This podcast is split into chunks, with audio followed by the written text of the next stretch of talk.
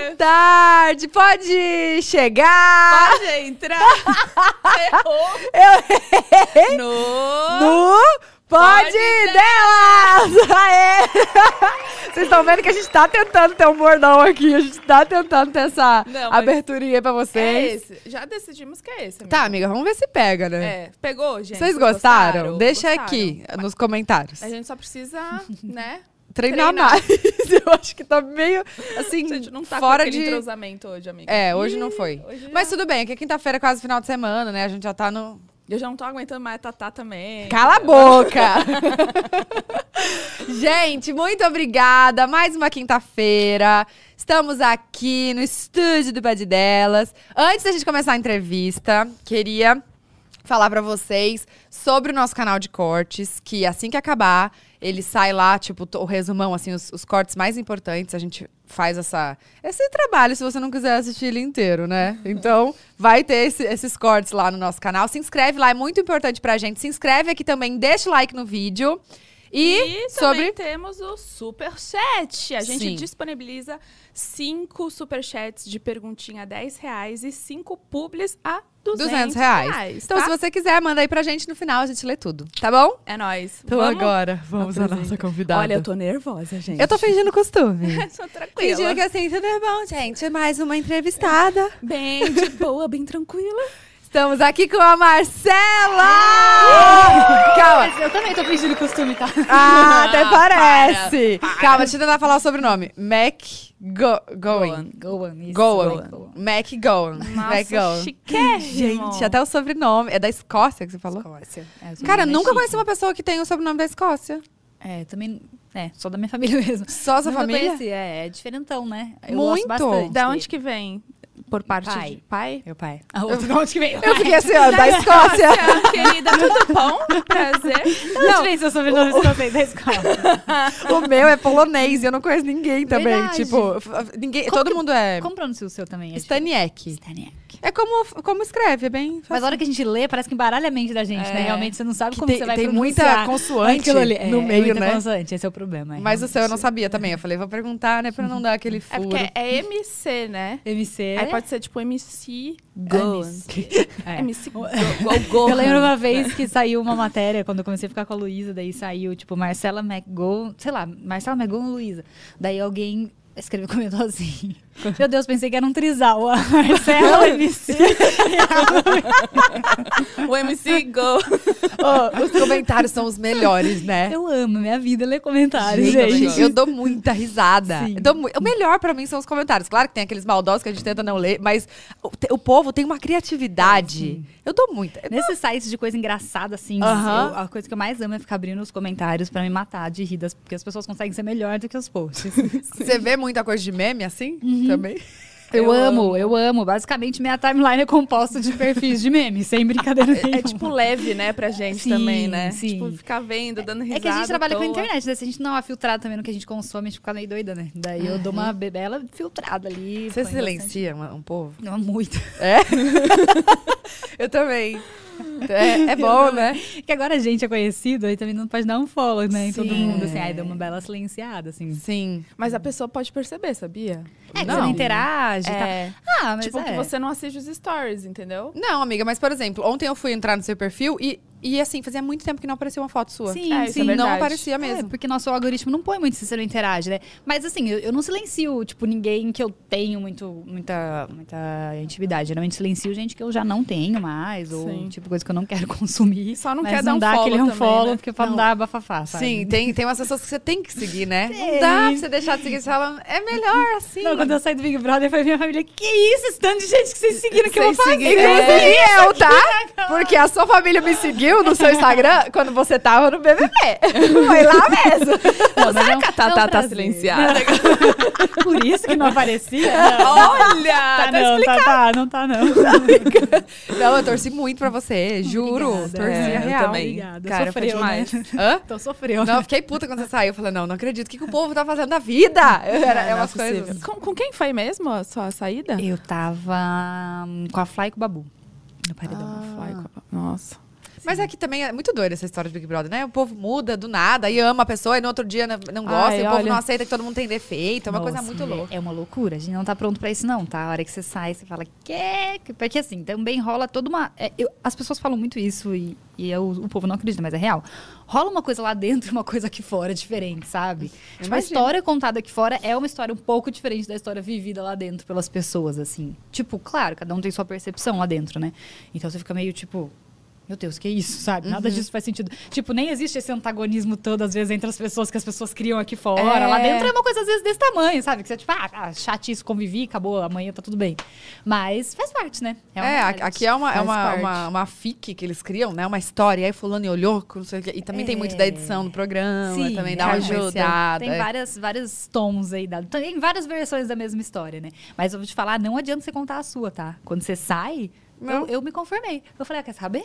Ai, foda-se, né? Entendeu? Vou ficar com... Um dia eu fui tentar desmentir uma coisa pro meu pai. E ele falou, não, mas eu assisti. Eu, pai, mas eu vivi. Tipo, assim, é... como que você assistiu é mais importante do que eu que estava lá vivendo. Não tem essa... é, é, não tem como isso. Mas aí, eu- aí esse dia pra frente eu falei, olha, realmente vou guardar minhas defesas aqui pra minha, É, pra minha própria consciência. Tá tudo certo. Você ficou muito assim no, no, psico- no- no psicológico, assim, muito, muito mal, não, não- tipo, do- não doida, mas assim, confusa, tipo, o que que eu faço, para que caminho eu vou, o que que eu faço, Assim, como agir? Sim, muito. Quando eu saí, eu fiquei bem ruim. Tipo, um Sério? tempo bem ruim. Fiquei. Ah, é muito, é muito maluco. Tipo, você não. É isso. Primeiro, você tem uma versão ali que não é a mesma versão de todo mundo. E aí as pessoas te perguntam altas coisas e te cobram altas coisas que às vezes você nem sabia que estava acontecendo, sabe? E. Acho que também, o que pegou na minha edição, todo mundo ficou ruim. Eu falo, gente, a gente, a gente se conversava, era praticamente tinha que fazer terapia em grupo. assim. Mas foi o fato de sair também direto pra pandemia, né? Meio que você sai e aí a gente saiu e não tinha vida mais real que a gente estava acostumado aqui fora, né? É verdade, a Nossa. pandemia quando- começou quando vocês estavam lá. É verdade, agora que eu lembro. Meu Deus, então piorou tudo. Piorou tudo. Eu acho que isso já mexeu com a saúde mental de todo mundo. Daí, eu acho que quando você sai de um reality, pode viver um pouco outras coisas, assim. Na rua, as pessoas não vão te tratar, falar muitas coisas, né? As pessoas geralmente tratam super bem. Mas na internet, então a gente saiu pra viver a realidade da internet. Então foi muito, muito intenso, assim. Mas tudo bem, sabe? Foi um processo de entendendo, tipo, isso é meu, isso não é. O processo de se ver exposto na internet, que pra gente que não era hum, camarote também era um pro- processo completamente novo, né? Assim, caraca, um monte de gente sabe quem eu sou, um monte de gente tem muitas opiniões sobre a minha pessoa, um monte de gente quer saber quem eu tô beijando na boca, o que eu tô fazendo, o que, que tá acontecendo. Então, tudo isso também acho que foi meio que um monte de coisas juntas, assim. Então deu, mas eu não minto, não. Eu até cheguei a fazer tratamento, assim, um tempo, porque eu- a hora que eu saí foi bem, bem bagunçado. Mas foi passando. Aí depois de um tempo fui amadurecendo, aí fui fazendo terapia, aí fui entendendo, tipo, o que, que era a minha bagagem daquilo e o que, que era, era coisa de internet que eu não tinha que, né? O que, que é hater e o que, que é opinião, Sim, sabe? sim. O que, que é real, assim. Então, foi uma coisa que Mas- precisou amadurecer. Eu acho que só com muita maturidade também, né? Porque, É. cara, se você não tem a maturidade de entender quem realmente você é, quem. É que terapia, né? Que dá uma. É, e eu acho que também você, quando você sai de um programa desse, você até esquece um pouco de quem você é, eu acho, sabe? Muito. Tipo, você, você perde um pouco a, no- a noção, assim. Até você voltar ao eixo, assim, Muito. demora, né? Tipo, primeiro eu falava, cara, eu sou essa pessoa que o povo tá falando, tipo, É socorro. cruel, gente. Eu acho E cruel. é a pessoa que eu, que eu sou mesmo, assim, no dia a dia. Aí uma coisa que me ajudou muito foi meu trabalho, assim. Então, tipo, muitas pacientes mandavam mensagem. Muita, muita, muita, muita. Ah, isso que eu queria saber. Seu, seu, seu escritório, ali, seu consultório, assim, bombou. Tipo. Eu não co- como é- Não Pro voltou. consultório. Você não mulher. voltou nunca Não, mais. Nunca mais. Porque eu saí no meio da pandemia. E, tipo, daí pra frente, acabei embarcando em trabalhar na internet e nunca mais voltei pro consultório. Nunca. Você tinha um consultório mais. seu ou você atendia com outras. Não, eu outras... alugava uma sala aqui em São Paulo. Entendi. E atendia. Era em São Paulo pessoas. também? Aham. Ah, É, era bem recente aqui. Eu tive um consultório meu lá no interior, daí eu tinha mudado pra São Paulo fazia uns seis meses, assim, quando eu fui pro Big, sete, por aí. E aí eu tinha alugado uma salinha e tava começando aqui, assim. Mas aí quando eu saía, e as pacientes falavam muito, sabe? Tipo, as meninas que tinham feito curso comigo. Aí eu fui, tipo, aos poucos, não, cara, você até pode ter vários defeitos, mas você sabe quem você é, sabe? Tipo Sim. assim, você é essa pessoa aqui, você já fez isso, isso e isso, sua vida era sobre Volta, isso. né? Volta Volta pra cá. pra cá. E aí foi isso um pouco. E também uma coisa que eu. Nossa, eu acho que deve ter acontecido muito com as pessoas também na, na pandemia, e aconteceu muito comigo, foi. Eu não. O que, que era minha vida fora da internet? Que, que- quem é a Marcela, sem ser a Marcela do Big Brother ou a Marcela da internet. Por um tempo eu fiquei, tipo, completamente. Sim. Quem é? Sabe? Tipo, o que, que eu faço? O que eu gosto de fazer? No meu, no meu Porque tempo, eu acho que você sabe? sai, você tem uma agenda a cumprir, então você, você vira um robô pra cumprir tudo aquilo, e depois acho que quando acaba, chega a dar um tipo. Né? Sério, o- o- não, teve, teve- teve um, teve um momento que eu falei, cara, aí teve um, eu lembro que já. Isso, olha isso, eu saí em abril. Falar o quê? Falar. Todo mundo olhou, né? Todo mundo olha, foi super Foi sutil super esse sutil esse toque. Vou falar pertinho. O caramba, o que aconteceu? Gente, o pessoal falou pra Má falar mais perto, é porque ela tem a voz muito suave, entendeu? E aí a gente Vamos grita. aqui. Por isso, gente. Eu fico A com medo gente de falar virou. perto e ficar, tipo, estridente no ouvido do povo, mas tá bom. Qualquer coisa vai me dando um toque aí. e aí eu lembro uma vez até que eu tava na casa. Já, já, eu saí em abril, gente. Isso foi tipo dezembro. Eu tava na casa da Luísa a primeira vez. E aí foi uns dias que eu falei, cara, eu vou desligar o celular. E aí foram, tipo, uns quatro dias da minha vida que eu falei, meu Deus. eu Só em vivi- dezembro? É, assim, lógico que eu já fui voltando antes aos Sim. poucos, né? Mas até ali eu tava sendo, tipo. Uma, não tava sendo uma boa filha, uma boa amiga, sabe? Eh, Foram uns meses da minha vida que eu não era uma boa pessoa para as pessoas que me conheciam antes. Porque eu nem sabia quem que eu era mais, sabe? Você não sabia nem o que eu tinha pra oferecer. Mas o que, Não. que era? Só trabalho?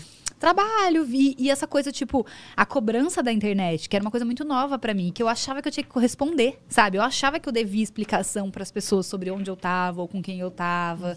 Eu achava que, tipo, é- era isso mesmo. Aí até eu ir voltando, sabe? Não. E aí isso consumia todo o meu tempo, assim, consumia toda a minha energia. Então eu meio que não conseguia me conectar direito com a minha família, sabe? Me conectar direito com os meus amigos antes do Big Brother. E aí foi um processo, assim. Esse ano foi totalmente mudou e maravilhoso. Mas também acho que a pandemia também, né, deu uma aliviada, a gente pôde encontrar mais família, né? Deu uma melhorada. Que quando a gente saiu, tava muito, né? Você não Tava via no ninguém, é. gente. Eu, É. tipo, vivi com o meu núcleo familiar, tipo, mãe, pai e irmão, só. Não, não dava pra ver nem tio, nem vô, nem nada, né? Uhum. Mas foi, gente. Agora valeu a pena. Tá tudo certo. Valeu, você não se arrepende. de- Não, de jeito nenhum. Foi uma- Lá dentro, eu falo, foi uma das melhores experiências da minha vida, assim. O problema é o pós. Lá dentro é maravilhoso, de verdade. Tipo, é cansativo e tudo, mas é uma experiência muito massa. Muito Até massa. os perrengues de comer arroz com ovo, sempre. Ah, mas você tá, você tá envolvido, sabe? Você tá Tipo, tá inserido tudo naquilo bem. ali. Então é legal, sabe? Porque você quer, você quer viver aquilo. Você quis, né? Se colocar nessa. Eu, eu amo, assim, eu gosto de desafios, sou sagitariana, então eu gosto de viver coisa diferentona, sabe? Que vai ficar me testando ali. Então foi. Lá dentro foi muito maravilhoso, assim. Eu adorei a experiência do Big Brother. Aí o pós, eu acho que talvez se eu já, tiv- já trabalhasse com internet antes, tipo, se eu fosse hoje pro Big Brother, eu teria outra cabeça sobre como lidar com isso no pós, né? Uhum. Eu acho que. Então eu não me arrependo de jeito nenhum. Foi maravilhoso. Mudou minha vida pra caramba, né? Hoje em dia. E, Pra melhor. Pra melhor. Pra Uhum. muito melhor. Ai, que bom. Quantos dias você ficou lá? No BBB? Ai, 80 e pouco, acho. Porque Eu Jesus. saí, eu saí, eu não lembro quantos dias teve no total, mas eu saí faltando pouco, tipo 15 dias, porque eles seguraram a gente até o final, quase todo. Assim, as 10 últimas pessoas ficaram quase até o fim, assim, do programa, né? Sim. Aí eu saí, era tipo um paredão a cada dois dias, na Entendi. época que eu saí. Então, sei lá, não, não, não sei, na verdade. Eu entrei 21 de janeiro e saí 4 de abril. Mas não- Gente.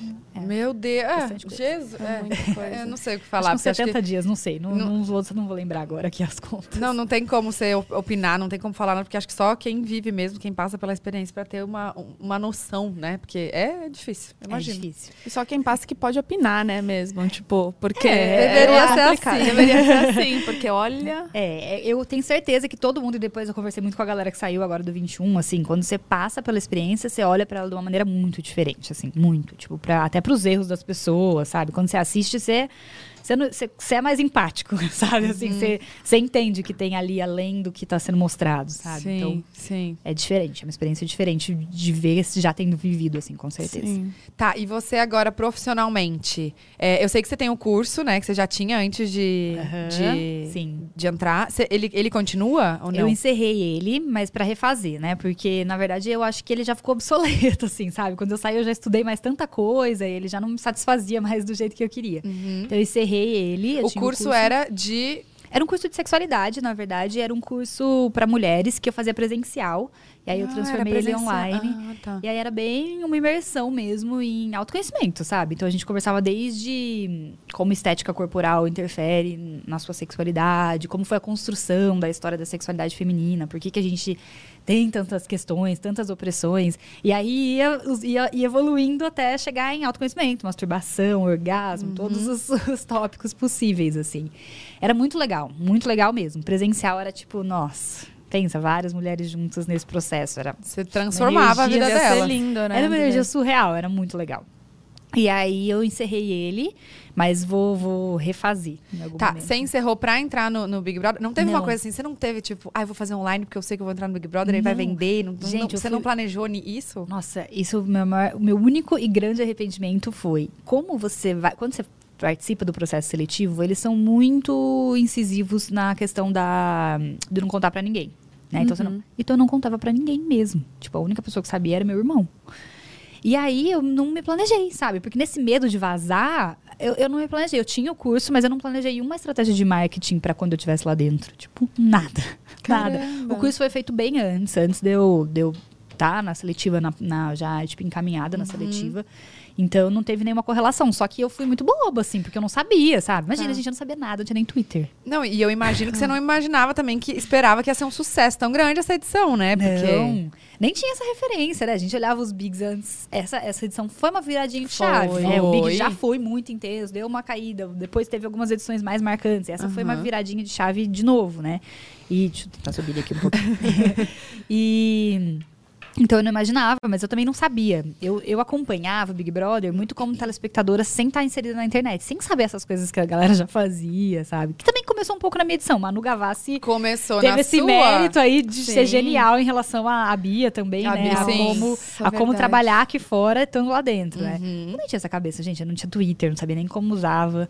Eu, eu fiz um ensaio de foto, tipo, na minha cidade, tinha, tipo, sete fotos. Aí meu irmão ficou com sete fotos pra, pra trabalhar Durante quatro meses. a minha estadia dentro do programa. Ainda bem que lá dá pra pegar as fotos que eles fazem de vocês, né? Do Sim, programa. sim. Pra fazer as artes. Meu irmão imagina. fala, cara, como assim? Você não, eu não sabe. Não, nada. Devia. Se eu tivesse entrado no Twitter antes, nossa, eu ia com outra cabeça. Outra. Pra você ter noção, meu maior medo dentro do Big Brother era beijar mulher. Eu pensava, não posso fazer isso. Por quê?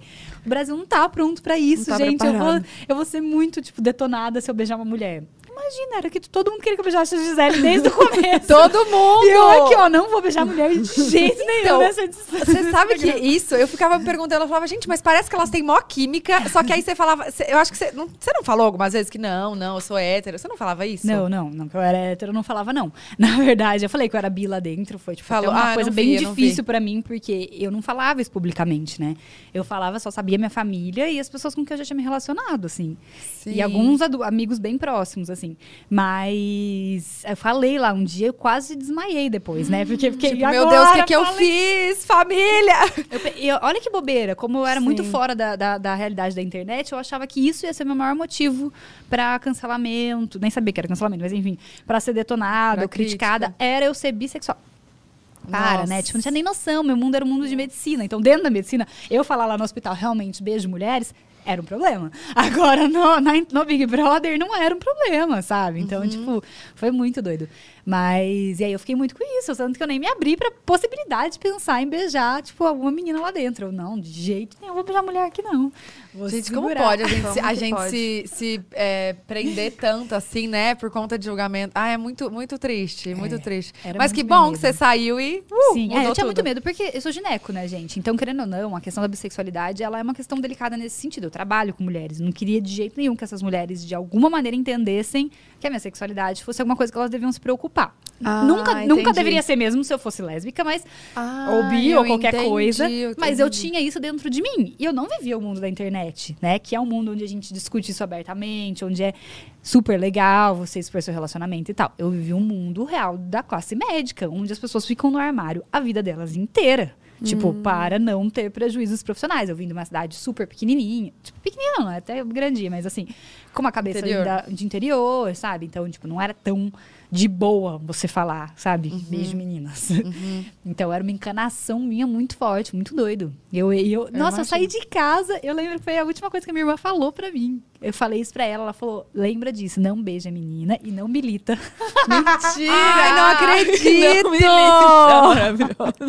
Meu Deus! Porque vocês lembram do BB19? Que mili- a galera militou e aí a galera saiu odiando Eu todo não- eu mundo, porque eles, 19. eles- Enfim, eles estavam levantando as bandeiras lá dentro deles. Mas isso foi um problema no BBB 19. Tipo, a galera Nossa. super achou isso péssimo, assim. Tanto que quando aconteceu o que aconteceu lá, dentro da casa, eu falei, gente, não é possível que eu vou ter que militar. Ai, eu tô me segura, tá quietinha até agora. Droga, sabe? Tipo, pelo amor de Deus. Imagina só a, a- a fala da sua irmã vindo. Não milita, não milita. Não, não, não, vai ter que. Agora eu vou ter que falar. A, a sua frase icônica da, da autoestima do, De do- macho. de macho, não. É, É a melhor frase. Mas essa nem era militando, juro, era só zoeira mesmo. Não, sim, assim, mas era uma pra coisa, mim, tipo, foi, gente. Nossa, amei. Era uma coisa que eu escutava, às vezes, minhas amigas falar. Eu falava, gente, é muito. Aí, a hora que eu vi aquela cena, eu falei, ai, meu Deus, é, é, é real isso. E, é, mas aí, depois que aconteceu todo o rolê, eu falei, caraca, vou, vou ter que militar. Não vai ter jeito, não, né? Militamos, né? Eu achei você muito. é, como fala? Muito. certeira? Não. Ah, fugiu. Hã? Coerente. Ah, muito obrigada. Eu achei muito. Você. Isso que eu sempre ad- admiro até hoje, mas assim, vendo o programa, o que mais me chamava atenção era essa coerência, que você tinha completamente, assim, a visão de todos, do- de tudo que estava acontecendo. É, lógico, não era. Não achava que você militava e tal, mas também não teria o menor problema. Eu achava muito sutil o jeito que É. você ensinava, sabe? Porque, claro, você tem um- um conhecimento, assim, indiscutível, né? Acho que só de olhar pra você já dá pra saber. Então, acho que foi muito sutil o jeito que você ensinou, o jeito que você acolheu, sabe? É que é, eu vou ser muito sincera, assim, esse não era um papel que eu tinha pretensão, sabe? Sim, Real, de sim. tipo, fada assim. Não, pelo contrário. Só que eu vinha de um processo pessoal da minha vida. Que nos últimos, tipo, anos do Big Brother, um ano e meio, assim, desde que eu tinha divorciado, eu vinha nesse processo pessoal de entender as coisas. Então, sabe quando você tá naquela vontade que as pessoas entendam também? Principalmente as mulheres. Eu ficava tipo, meu Deus, eu preciso que, que as mulheres entendam isso, sabe? Que elas podem ser livres, porque eu passei a vida inteira não entendendo isso. E o dia que eu entendi, eu falei, uh, minha vida virou de ponta cabeça. E eu falei, meu Deus, é isso aqui, eu quero que, que as pessoas vejam isso. Então não era uma. Eu nem me sentia pronta, nem nesse papel de ser uma pessoa, tipo, nossa, eu vou passar esse conhecimento, mas ao mesmo tempo, toda oportunidade que eu tinha para as pessoas ao meu redor de tentar falar aquilo, sabe? Tipo, super empolgada. Eu queria que elas entendessem aquilo ali. Entendessem, tipo, a- por exemplo, machismo era uma coisa que despertou um dia na minha cabeça. Eu passei anos adormecida. Ninguém falava disso, gente, pra mim, assim, na minha realidade, sabe? Então, tipo, eu passei anos adormecida. O dia que eu acordei e que eu entendi o que era, e que eu comecei a perceber como isso acontecia no dia a dia, aí você fica numa uma gula, né, de, de querer falar disso. De querer mudar o mundo, de, querer, se eu mudei, eu quero que as pessoas e entendam. de querer pontuar, sinalizar e tal. Então, tipo, foi. Acho que né, não era realmente a intenção, acho que foi um reflexo real do, do, do meu momento de vida, assim. Tanto que Sim. Acho que tinha muita coisa que eu não sabia também lá, sabe? Muita coisa que eu não soube lidar, mas que também, é, tipo, porque não era o papel que eu queria, real, sabe? Não era educadora nesse Uhum. Sim, sentido, sabe? Era, sim. era só, eu tava tentando passar para as pessoas o, o pouco que eu sabia, assim, o pouco que tinha. a- Tipo, mudado, a muito sua a minha vida. vida. E de uma forma- Minha vida mudou muito quando eu entendi tudo isso. Então, tipo, eu ficava muito Sim. ansiosa para que as pessoas vivessem Sim. isso também. E você sempre falou de uma forma muito delicada, né? Muito Isso. Leve. é, leve e respeitosa, assim. Você não faltou respeito com ninguém lá, sabe? Acho que e, e, assim muitos homens tinham até um pouco de medo, né, de você lá. Tipo, te respeitavam para um caralho, assim, demais isso. É, eu, eu tenho que ter, esse- eu acho que eu tendo uma posição de privilégio de vida e social e tudo, né? Até esteticamente, dentro, muito próximo do padrão, isso tudo permite com que você possa falar com essa tranquilidade e seja escutada, sabe? Então, tipo, eu uso desse, desse privilégio que eu tenho para usar, para passar essa informação da maneira que eu acho que. Eu acho, eu super entendo as pessoas que não têm um discurso assim, sabe? Ou que militam de uma maneira que a gente chama de agressiva, não sei o quê. Tá. Mas porque eu acho que a realidade de cada pessoa é muito diferente. O quanto você precisou falar pra passou, ser né? ouvido, sabe? Depende muito de pessoa pra pessoa. Tem gente que tá de saco cheio, tem todo o direito de estar de saco cheio. Tem gente que acha que não tem que ensinar nada pra ninguém, que as pessoas que lutem, tá todo tá desse direito, sabe? Eu é, dentro de toda a minha história de vida, eu fui ensinada com muito afeto as coisas que eu aprendi e Tá. eu gostaria, eu, e eu me vi nessa posição de, ok, eu, eu falo com afeto e as pessoas ainda assim escutam. Entendo total, todos os privilégios estão envolvidos nisso, sabe? Eu sempre falo isso muito para as pessoas, porque eu sei que é, tipo, se eu falar é diferente de, de alguma outra pessoa falar por várias, por N coisas, né? Até é, autoridade de profissional, tudo isso me permite ter um tom que as pessoas vão ouvir mesmo sem ter que gritar sobre, sabe? Entendi. Então, eu tento usar essa linguagem afetuosa e acho que ela funciona dentro do, do meu rolê, mas entendo também quem, quem precisa, sabe? A gente precisou das pessoas que gritaram muito, assim, porque no afeto, infelizmente, nem sempre a gente promove mudanças, né? Então, entendo todas as maneiras das pessoas de comunicarem o que elas querem, assim. Tá, Sabe o que eu queria perguntar? Que eu não sei se, se é uma, uma, uma coisa que você fala, ou se você já falou, eu não, eu não sei. Você foi casada há quanto tempo? Eu, na verdade, eu, eu fiquei 12 anos com ele. Eu fui casada dois. A gente namorou 10 e a gente ficou casado dois anos. Tá, e antes dele você já tinha se relacionado com mulheres? Já. Na verdade, nesses 10 anos de namoro, a gente terminou várias vezes. E aí, nesses, nesses meios, eu sempre me relacionava com mulheres. E era Tá. muito doido isso. Porque eu até tava con- conversando com a minha namorada esses dias. Eu me sentia sempre que eu precisava voltar pra ele. Porque quando eu largava dele, eu soltava. Vivia. E aí era aquela coisa. E eu ficava assustada com isso, né? Porque eu pensava, meu Deus do céu. Tipo, quando eu largo dele, eu sou uma malu maluca, não. Tipo, sou uma, sei lá, promíscua que eu sou. Beijo a boca de todo mundo, quero Feliz. beijar mulher. Quero. É, eu só era livre, né? Só, é, Sim. só pra fazer o que eu quisesse, realmente. Então, quase que ele era, tipo, meu. Minha âncorazinha, assim, pra não, não, não voar muito, sabe? Mas sim, Mas dentro no fundo, tipo, já... pra não voar muito, pra você continuar nos padrões que você Sim, tinha que seguir na sua sim. cabeça. né? É, na minha cabeça era aquilo, na minha cabeça, tipo, além de toda a questão de ter sido muito criada pra essa vida de princesa, como a maioria de nós é, né, assim, Sim. né, de- muita gente, muitas mulheres são, esse essa padrãozão da princesa que a minha família tinha criado, vivia numa cidade menor, então já tinha essa cobrança. Eu, eu fui criada na igreja evangélica, tinha toda essa questão também. Então, minha cabeça era tipo, Tipo, não posso fazer isso. Gente, quando eu saio da casinha, eu não tenho controle sobre quem eu sou, sabe? Então vou ficar aqui nesse relacionamento heteronormativo bom, que me mantém numa posição ótima, tranquila. Então, fiquei muitos anos, eu acho que até mais do que a gente deveria ter ficado juntos, é, acho que por conta disso, sabe? Tá, e aí como que foi? A gente tava querendo falar disso, assim. É. Porque. que- amiga, faz a pergunta que a sua amiga Ah, mandou a- perguntar. A, minha amiga mandou A minha perguntar. amiga, sabe? A minha Marcela, amiga, amiga. dela. Tudo bom, minha amiga mandou. Não, vou falar, eu mesma mandei perguntar. que assim, eu sou casada, né, com Felipe, enfim, mas eu já fiquei com algumas mulheres. O que eu sou? Eu sou bissexual por ter ficado com algumas mulheres? Então, acho que a definição de sexualidade ela é muito pessoal, né? As pessoas têm muito essa dúvida, né? É o que você Sim. acha que você é, Sim. sabe? Assim, na verdade, você sentir atração por, por mulheres e por pessoas mais de, de um gênero, né? Já te considera uma pessoa bissexual. Aham. Mas aí é muito você que vai determinar. Você pode ser uma pessoa hétero que teve experiências curiosas com outras mulheres pra sanar a sua vontade, ou você realmente se sente atraída tanto por homem quanto por mulheres, Entendi. ou por qualquer gênero. E aí você vai se definir como uma pessoa bissexual. Acho que é uma definição muito particular, sabe? Tá. Eu acho que é muito difícil a gente falar sobre a sexualidade dos outros, outros. né? Mas eu acho que entendo, você tem que entender isso, assim, eu realmente me sinto super atraída. Isso foi uma curiosidade minha que eu quis sanar e vivi, mas no meu dia a dia eu não me sinto tão atraída. E também, gente, caixinhas, elas existem por uma questão de identificação. Tá. né? A importância de você se entender bissexual é é a importância de você ter uma comunidade, você saber os problemas que vocês têm, lidar com isso. Não é obrigatório que as pessoas vivam em caixas, sabe? A sexualidade é uma coisa muito mais fluida, né? Sim, com certeza. Assim, a gente pode viver várias coisas. As caixinhas, elas existem para que eu, bi, converse com outras pessoas bi, quais são os nossos problemas e a gente lute sobre os nossos problemas, as nossas questões, sabe? Eu acho que é muito mais se, se entender em algum lugar no mundo do que realmente eu preciso me colocar em alguma dessas caixas. E eu acho que é bem pessoal. Entendi. Assim, bem pessoal mesmo. É, o que aconteceu, assim, foi mais, tipo, vontades, assim, sabe? De. de... Curiosidade mesmo, Sim. sabe? Mas eu nunca senti nada assim, tipo, atração, desejo, algo assim, por mulher. Mas foi mais Uma experiência, uma novas vivência. experiências, É, é. eu deixe, deixe em aberto sua Sim. caixinha. E fala por enquanto, sou hétero. Não fechei Até- ainda a caixinha, tudo bom. Arroba Lin, Valinho, tudo bom. você toma conta, Carlos Neto. Fica esperto, senão já era pra Não, você. ele sabe, ele sabe disso também. Hum, não, tô brincando, tô te falando, tipo assim. Pra ele não ficar seguro, entendeu? Nunca Ai, se sabe, minha caixinha tá aberta, viu, Lin? Né? Eu acho assim, as nossas- eu acho as caixinhas devem estar sempre, sabe? Sempre assim, Pra aberta. gente poder ter mais fluidez, assim, no que a gente Sim. vive. Senão a gente fica muito preso numa coisa, Nossa, podia né? ser mais leve, né? Isso de. de- eu, eu gostei disso que você falou. A, Alô, a minha irmã tava falando isso.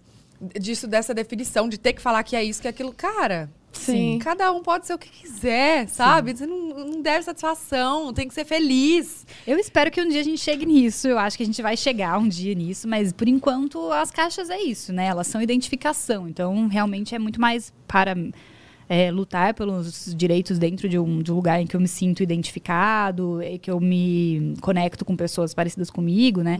Do que realmente. Porque, por exemplo, eu, adolescente, não sabia que era uma pessoa bissexual. Você imagina na minha cabeça? Eu falava, gente, o que, que acontece comigo? Por que, que eu quero, tipo, beijar todo mundo?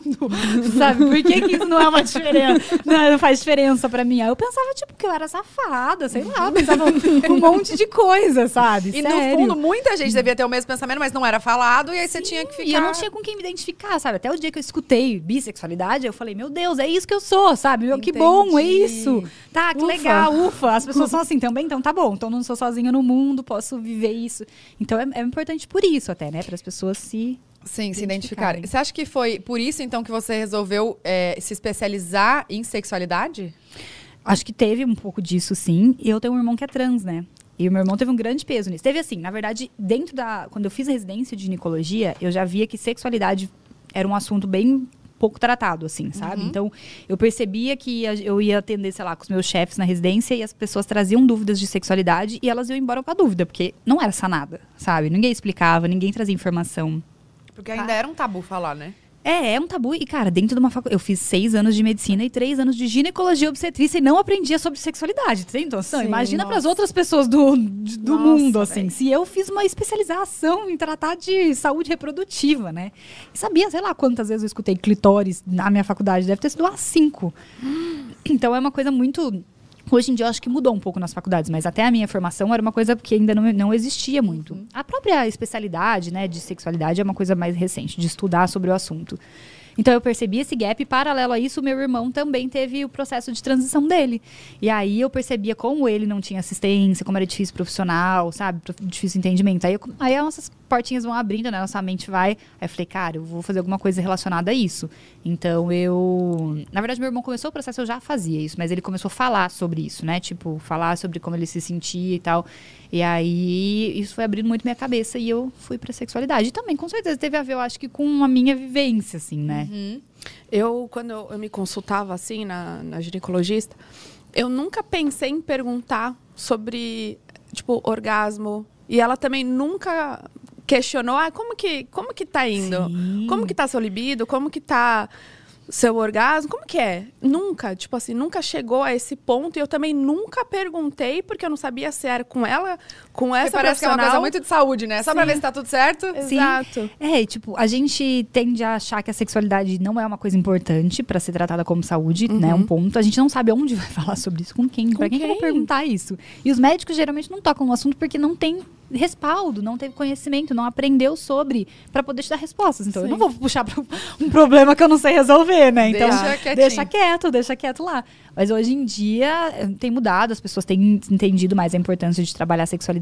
Eu, quando eu atendi a minha consulta, era tipo, não, minha consulta era duas horas de consulta, mas tinha uma parte só pra gente falar disso, sexualidade e prazer, assim, porque Nossa. faz muita diferença na vida, né? E a gente vive um momento que as mulheres ainda estão reaprendendo a viver isso, assim, né? A gente seguiu aí um padrãozão imposto pra gente durante muitos anos, que era uma coisa que trabalha muito pouco pro nosso prazer, né? Hum, é E- sempre pra satisfazer o homem, né? Sempre, sempre o outro, né? Sempre eu falo uma frase que é sempre ser um ser desejável e não desejante, né? Então é você um objeto de desejo de alguma pessoa, não um ser que deseja ou que tem consciência dos seus prazeres e tal.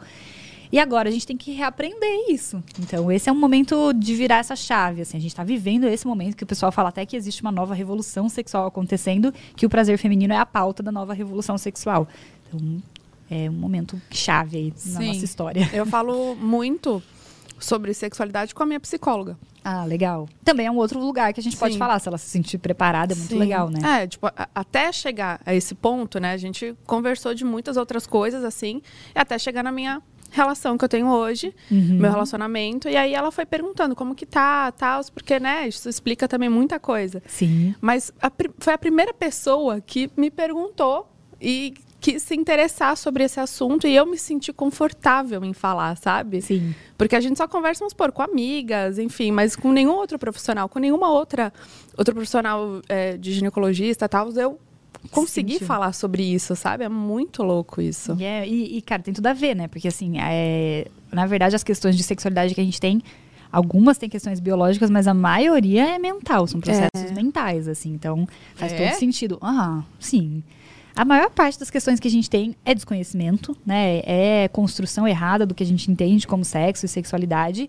E é traumas e toda essa mensagem. Pensa assim, é- basicamente, falando principalmente de nós mulheres, a mensagem que a gente recebe desde sempre é que sexo é negativo, desde criança. Assim, Sim. né? Tipo, se você der pra alguém, você perde seu valor. E não pode ser no primeiro encontro. E não pode. Não pode Aham. isso, não pode se tocar, não pode nem gostar de sexo, não pode questionar sobre sexo, não pode ter interesse sobre sexo. Então, essa é a mensagem, tipo, praticamente a tua infância e adolescência toda. Aí, quando você vira adulta, tipo, magicamente você tem que virar uma chavinha que você gosta de sexo. Tipo, da onde que você vira essa chavinha, sabe? Que você gosta disso? Isso é pra mim, mas nunca foi. Como é que isso aqui é pra mim agora, sabe? E aí fica sendo pro outro. E isso vai.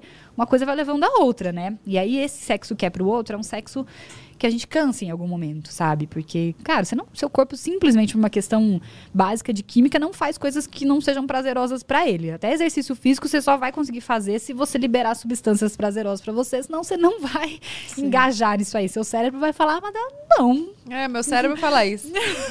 Na atividade física eu até vou obrigada. não, não, não libera esses, esses negócios aí, não. Ele fala, não, não vamos fazer isso, não. Tipo, obrigada, tô, tô com preguiça, Sim, sabe? Sim. E é a mesma coisa que sexo, né? Não é uma coisa gostosa pra mim, então, tipo, não, nós não vamos fazer isso, sabe? Sim, se você fizer, você vai fazer o seu esforço aí. E por que será que, assim, pro homem... Agora, uma dúvida mesmo, assim, por que que pro homem é, tipo...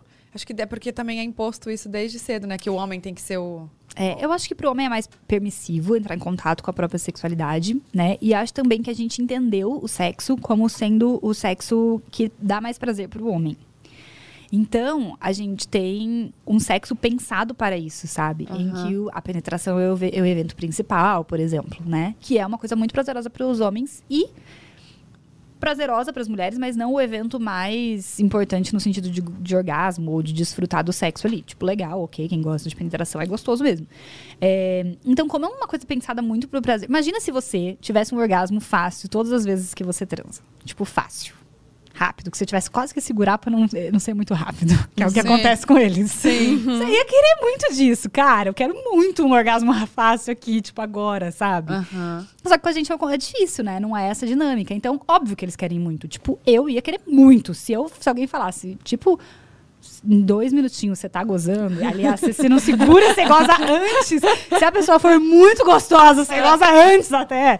Minha Deus, eu ia fazer isso, eu ia querer fazer isso, tipo, várias vezes. Qualquer hora do dia, né? Qualquer Faz hora muito do sentido. dia. É, faz. Então, Faz é, é pensado sentido. pro prazer deles. Se é pensado pro prazer deles, e também anatomicamente para os homens é mais rápido mesmo, né? O processo, anatomia é mais óbvia de ser estimulada. É, o tanto de sangue que você precisa na pelve. A pelve dos homens é menor, geralmente que é das mulheres, né? A estrutura óssea mesmo da, da pelve.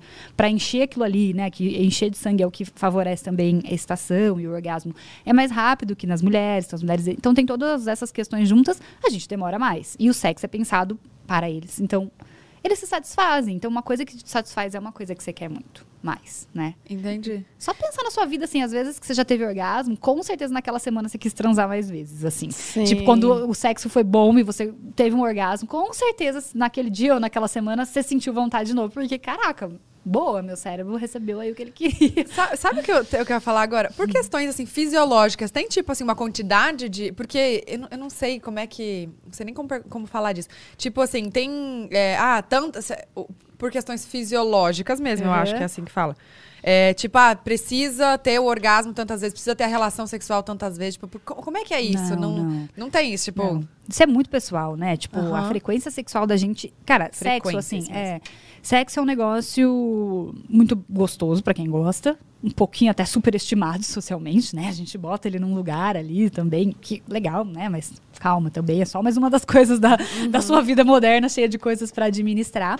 Não tem uma frequência, a frequência é muito pessoal. Eu acho que mais do que frequência é a gente pensar na qualidade dele, né? Tipo, quão, quão bom está sendo para mim para valer a pena eu, eu perder meu tempo aqui, eu me engajar nessa atividade aqui. Então tem gente que transa uma vez por dia, duas vezes por dia, dez vezes por dia. Tem gente que transa uma vez por mês. Ou... Sim. E aí é, e é tá tudo pessoal. bem. Tá tudo muito bem, Entendi. assim. Eu acho que não existe uma, uma cobrança. isso, aliás, é uma coisa muito ruim, que as pessoas às vezes comparam o padrão delas com o que as, elas escutam, escutam, por aí, né? E aí sempre tem alguém que é muito transão. né? Tipo, essa pessoa que, pode, que, pode nem ser, né? que às vezes nem, nem é, é, né? Ou às vezes tá no começo do relacionamento, realmente a gente fica mais transão e tal. E aí a gente fica tipo, meu Deus do céu, mas esse casal transa três vezes por dia, sei lá, ou transa todo dia da semana e eu transei a última vez faz 15, meu Deus. Sabe? E daí que fica, que tá, tipo, se achando uma, né? uma merda. E não, né, gente? Acho que é o ritmo do casal, o ritmo da pessoa, enfim, tem que alinhar o ritmo entre vocês, obviamente, né? Isso é uma das vezes uma tarefa um pouco difícil, porque às vezes um tem um pouco mais vontade que o outro e tal. Mas não existe. Padrão para transar é o que você quiser, o que satisfazer, Sim. o que for prazeroso para vocês, o que couber na vida de vocês, na rotina de vocês. E tem o demais, né? Assim, obviamente que se o sexo é uma coisa que atrapalha a sua vida, porque você não consegue engajar em atividades, porque você pensa muito em sexo, aí o excesso de sexo pode ser uma realidade, porque é, pode atrapalhar na qualidade de vida, né? Tem gente, é mais raro, mas tem gente que, tipo, não consegue trabalhar, porque só pensa em sexo, ou quer se masturbar com uma frequência absurda, ou quer ter relações com uma frequência. Pode falar todas essas palavras, assim? Pode. Dia, mas... Por favor. Pode, super. É... Então, é, o excesso é mais uma coisa para se preocupar fisiologicamente do que menos, assim. Hum. Outra coisa também que eu tava lendo, que tem muitas mulheres ainda que não sabem se tiveram um orgasmo. Um orgasmo. orgasmo é. Porque realmente não tem como você explicar, tipo, como é que, como é, que é isso? Tipo, tem, teve paciente, eu já tenho que fala, será que eu já tive? Como é que, que, que funciona essa... Porque não tem como ensinar, tipo, como é que é isso, sabe? então, muita gente tem essa dúvida, né, do que do se eu já tive ou não um orgasmo. Na verdade, é uma, uma sensação muito pessoal, né? Tipo, como você sente o orgasmo é uma coisa muito pessoal. Mas algumas coisas podem nortear para você saber se aquilo ali foi um orgasmo ou não. Geralmente é uma sensação de acúmulo de tensão mesmo, né? De excitação e tal. Seguida de um pico que você sente, tipo, e aí cada uma sente de um jeito isso, seguido de uma sensação de relaxamento. Então você sente que, tipo, acumulei, acumulei, acumulei, aconteceu alguma coisa aqui, depois disso eu relaxei. É mais ou menos isso, assim. Agora, cada pessoa descreve isso de um jeito, né? Assim, para algumas pessoas isso é super intenso, fogos de artifício, para outras pessoas isso é mais calmo, assim. Então é uma experiência bem, bem, bem particular. Assim. particular Nossa, eu já teve vários momentos que depois eu, eu tive uma crise de riso Uhum. Eu só ria, depois eu chorei. De choro, muita gente chora no Eu, eu chorei, já tive várias vezes que eu, eu chorei. Eu, não, pera, não, não quer dizer, não, não sei E a tá pessoa, tipo, meu Deus, tá tudo, tudo bem? bem? Mentira, nunca tinha escutado falar disso. Várias é pessoas louco. têm crises é, de riso ou de chorar no, no pós-orgasmo, assim. Por é? É, é, normal. Tem, primeiro que você ativa vários né, questões. É, ativa um lugar que a gente chama de sistema límbico, que é um sistema de, emo de emoções. E aí, dependendo do quanto de descarga, de tensão você uhum. teve ali, você pode ativar algumas sensações. Enfim, tem, tem outras explicações que podem vir de como você correlaciona prazer na sua vida, né? Enfim, tem várias outras questões envolvidas aí. Mas é bem comum, gente, que eu já chorei também. gente, eu não. É loucura. Eu já chorei, tipo, quase sim. Muito obrigada. Ai, era sobre isso, era sobre isso. Mas como explicar tipo, que não é algo ruim, né? Porque parece que Tipo, pro parceiro você fala, meu Deus, o que que eu fiz? E a pessoa tá chorando. Mas é um misto de, de emoções de ali que você não sabe né? o que que é. Tipo, você tá chorando, do nada você tá gargalhando, do nada você para e... Começa a chorar. Não, é muito louco. Foi uma Gente, sensação nunca bem... tinha falar disso. Foi Sim. bem intenso. Tem gente que tem bastante mesmo essas sensações intensas. Meu Deus, eu tô. Juro, juro, nunca estava lá. Mas é que é um assunto que não se fala, não, né? Não. É muito doido. É porque... Principalmente falar dessas coisas assim que são vulnerabilidades. As pessoas não falam muito de sexo nesse espaço de vulnerabilidade, sabe? Ah, aconteceu uma coisa desagradável, ou uma coisa que eu fiquei confusa, tipo, uhum. tipo, chorei, ri, ou sei lá, só tem um pum, sei lá. Ninguém fala essas coisas. Quando fala, só fala do, do lado positivão, assim, né? Da performance e tal. Mas é muito gostoso quando a gente conversa disso, porque eu, com certeza um monte de gente vai estar assistindo e falar, ah, eu também já chorei. Vai se identificar, né? Sim. Não, se vocês E tá já- tudo bem, viu, gente? E é isso aí. É sobre isso. A gente tava falando aqui sobre pornografia. uhum. É um assunto que você falava no seu curso, né? Ou não? Eu falava meio ampassão, eu falo bastante agora no livro, né? Eu acabei de lançar um livro também. eu é não verdade. sabia. Sim, acabei. Senta que nem Sim. moça, né? Esse é verdade. senta que Lembrei, nem lembrei, moça. lembrei. Amei e o tá nome. em pré-venda ainda, né? Na verdade, vai chegar agora nas livrarias em agosto. E eu fiz um capítulo só pra isso, assim, porque realmente é um tema delicadíssimo, né? De se tratar. Então, é, a gente tava falando aqui até, que os nossos amigos, aquelas. Meus amigos estavam falando. Porque hum, até a pessoa tava relatando que, assim, tipo, teve que focar muito. Tipo, estou há tantos meses, meio que pra. Era, um vício. É um vício, sabe? né? Então, co- como é que. Porque eu. Gente, eu vou falar uma coisa. Eu, tava, eu falei aqui, eu nunca assisti. eu me senti, tipo, um ET. Ah, não, tá tudo bem, assim. Eu nunca Eu assisti. conheço muita gente que nunca assistiu, tá?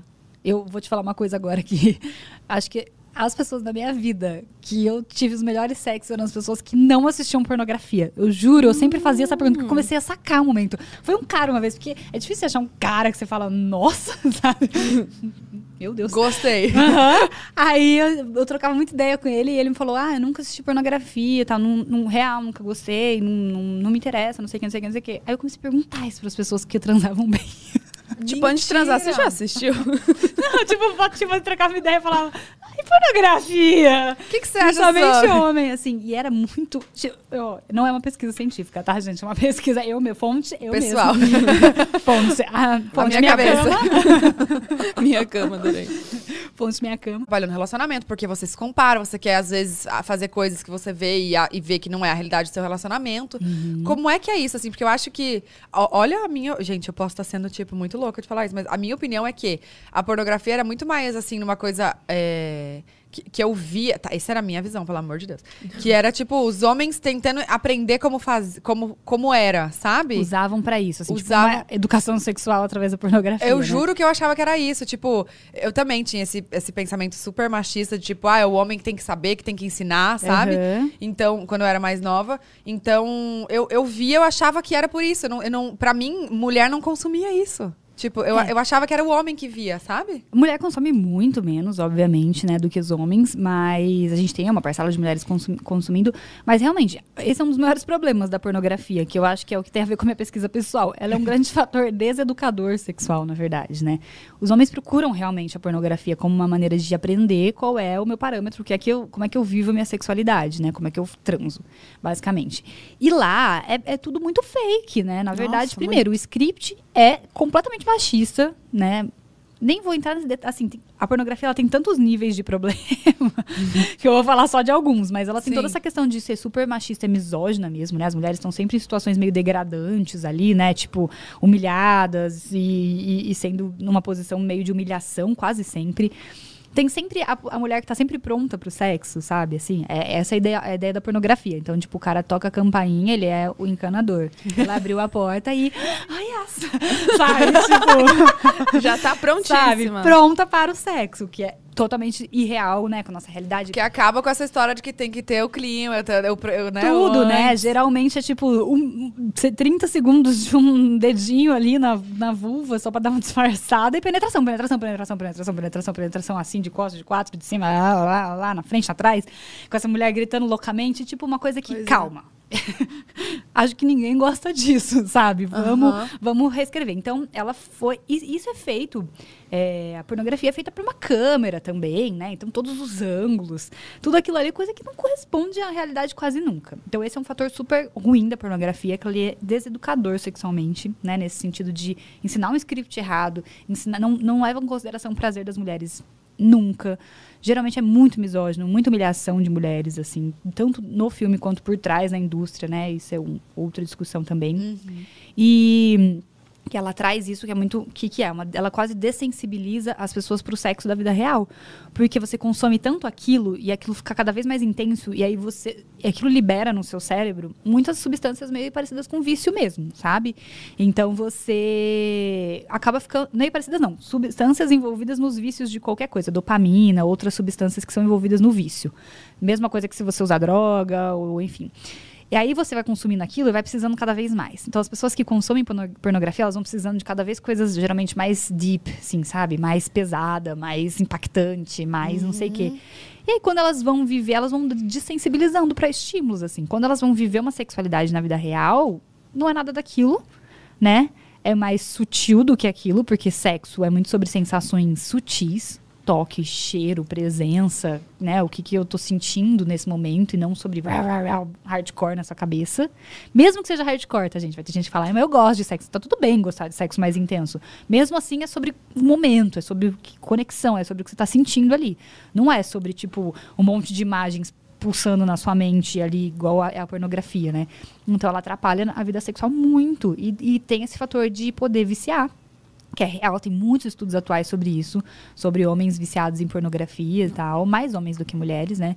E que às vezes tem até problemas de ejaculação precoce, é, de disfunção erétil, né? De brochar, porque realmente o estímulo da vida real não é um estímulo suficiente. Eu, eu atendi durante um tempo um- alguns pacientes que tinham questão com, com pornografia super difícil, porque é isso, é tipo um alcoólatras anônimos da pornografia, você tem que ficar sem. É um processo de tirar a pornografia da sua vida e tipo, oi, meu nome é Gabriel, faz três semanas que eu não consumo Nossa. pornografia, assim, é uma coisa real.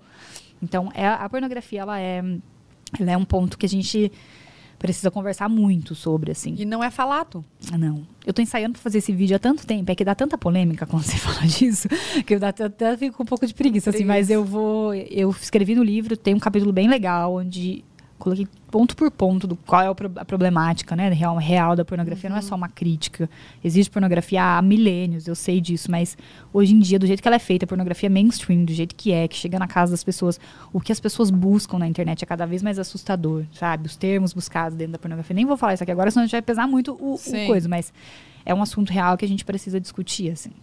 Vamos supor, se a pessoa é viciada em pornografia, ela tem essa, né, essa Uhum. consciência, ela vai procurar ajuda com quem, assim? Geralmente psicólogos ou terapeutas sexuais, assim, que são Entendi. pessoas que conseguem trabalhar com vícios em geral e vai, vai ser mais ou menos o mesmo processo, né? De trabalhar com qualquer vício que você tenha, você vai trabalhar ali algumas etapas meio básicas, assim. E aí tem os terapeutas sexuais, as pessoas especializadas em sexualidade, que também trabalham com Ah, isso. Entendi. Tá, e, e como saber que a pessoa está viciada? Como é que faz pra ela. É, isso é muito difícil, né? Como é que a gente sabe que a gente tá viciado em qualquer coisa é muito difícil. Mas a consciência, acho que principal, quando isso atrapalha a nossa vida, é um ponto muito chave pra tudo na vida, né? Quando isso interfere na minha, na minha, na minha saúde de alguma maneira, seja ela física, mental, no Que meu é difícil a relacionamento. pessoa, a pessoa.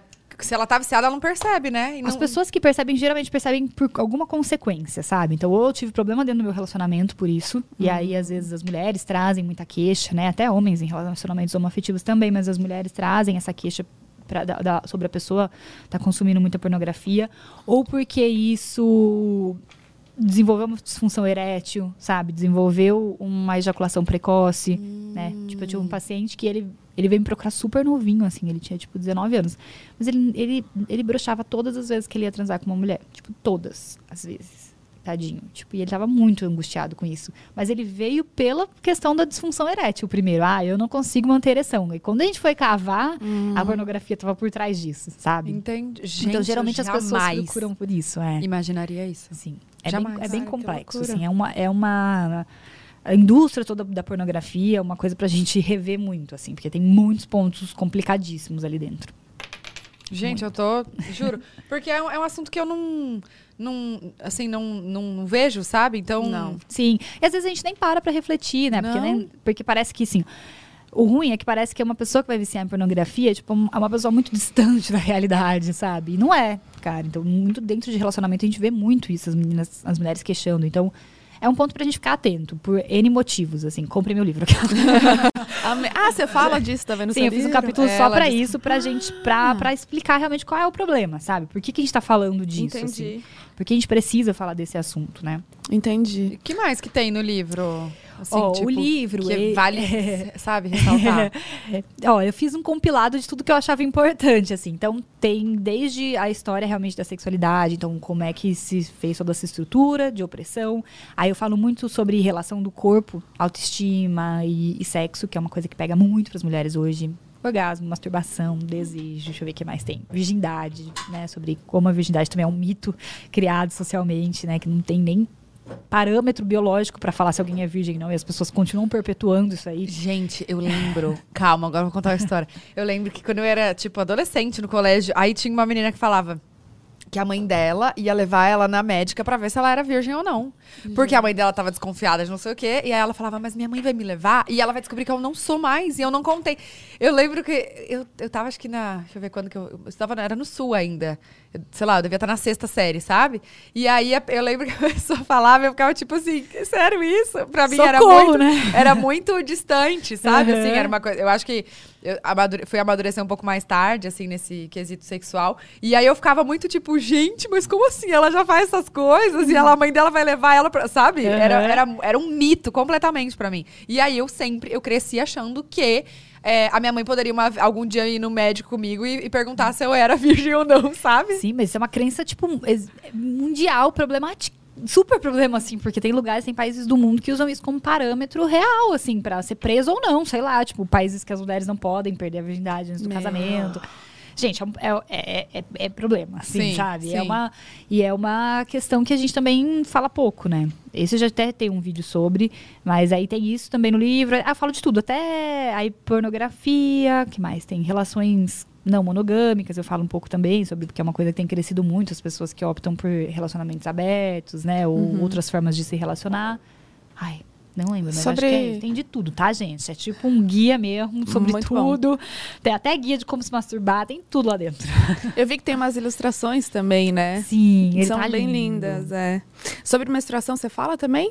Não fiz nenhum capítulo específico, assim. Eu Porque eu cito em tenho algumas algumas. coisas. Ai, eu vou falar. A Bruna tá com. Eu tô com algumas umas dúvidas. Não, sabe que eu pensei muito, mas que daí eu falei, cara, se eu começar a colocar tudo que eu quero colocar aqui, esse livro vai ficar, tipo, ninguém consegue ler. É, tem capítulo sobre prevenção e tudo, mas menstruação não fiz nenhum capítulo específico pra ela. Tá. Marcela, a Bruna tá com a menstruação atrasada. Já bomba, fez? bomba. Já fiz 24 testes. e todos negativos. Mas assim, o que eu. O que eu. A minha dúvida mesmo. Eu nunca tive minha menstruação atrasada. Nunca atrasou. Uhum. Sempre foi certinho. Eu lembro que era todo dia 18, assim. Caraca. E, é. E, A enfim, eu coloquei o DIU de cobre, tirei depois de um ano, ela regulou certinho também no, no mesmo dia. E aí eu, eu tive, eu, é, eu engravidei e tive uma perda gestacional depois de 13, 12 semanas mais ou menos. E aí demorou um pouco pra né, regular a Aham. menstruação. Mas aí ela começou a regular de novo, só que aí foi pro final do mês, assim, tipo 27, por aí. E estamos hoje, que dia? Dia 5? E não desceu. Dia 5. Aham. Dia 5, né? E não desceu. E aí eu, come... eu falei- atrasou um dia, eu já falei, ah, vou fazer um teste, mas estou usando métodos, né? Aham. É, Mais ou camisinha? menos, né? Não, camisinha. E, enfim. E não desceu. E aí fiz o teste de nóia, assim mesmo, porque eu falei, não, não tem como, aqui eu tô, né, fazendo a prevenção, tudo. Aí, negativo. Três dias depois eu fiz de novo. Aí ontem também eu fiz. Ontem? Foi ontem? Foi, eu Foi, foi fiz. ontem. Eu falei, falei, gente, tipo, quatro, sei lá quanto tempo atrasado, preciso ver isso daí. Aí eu comecei a ficar preocupada, sabe? E aí me falaram que pode ser estresse, que pode ser a mudança, que eu sou de Curitiba e tô vindo gravar toda semana aqui o, o pod delas, então toda, né, nova rotina, enfim, isso pode acarretar. Ou pode ser falso negativo também, né? É normal, ou Pode. cesárea, aquelas. Ótimo, amei. E eu queria saber, tipo, o- o que que dá o atraso, assim, óbvio que eu vou, graças a Deus, até marquei tem um mês a minha consulta e semana que vem vai ser a minha consulta com a ginecologista e, aí eu vou fazer vários exames, porque pode também ter outras Questões. questões, é. É, assim, um atraso, tipo, não é uma coisa muito preocupante, tá? Dentro de um. É, é preocupante, eu sei, eu entendo. Calma, gente, não é isso que eu quis dizer, mas assim, não é nada que provavelmente vai ter alguma coisa hormonal envolvida nisso, não. Mas isso, a mudança de rotina, né? Uhum. A mudança, o estresse.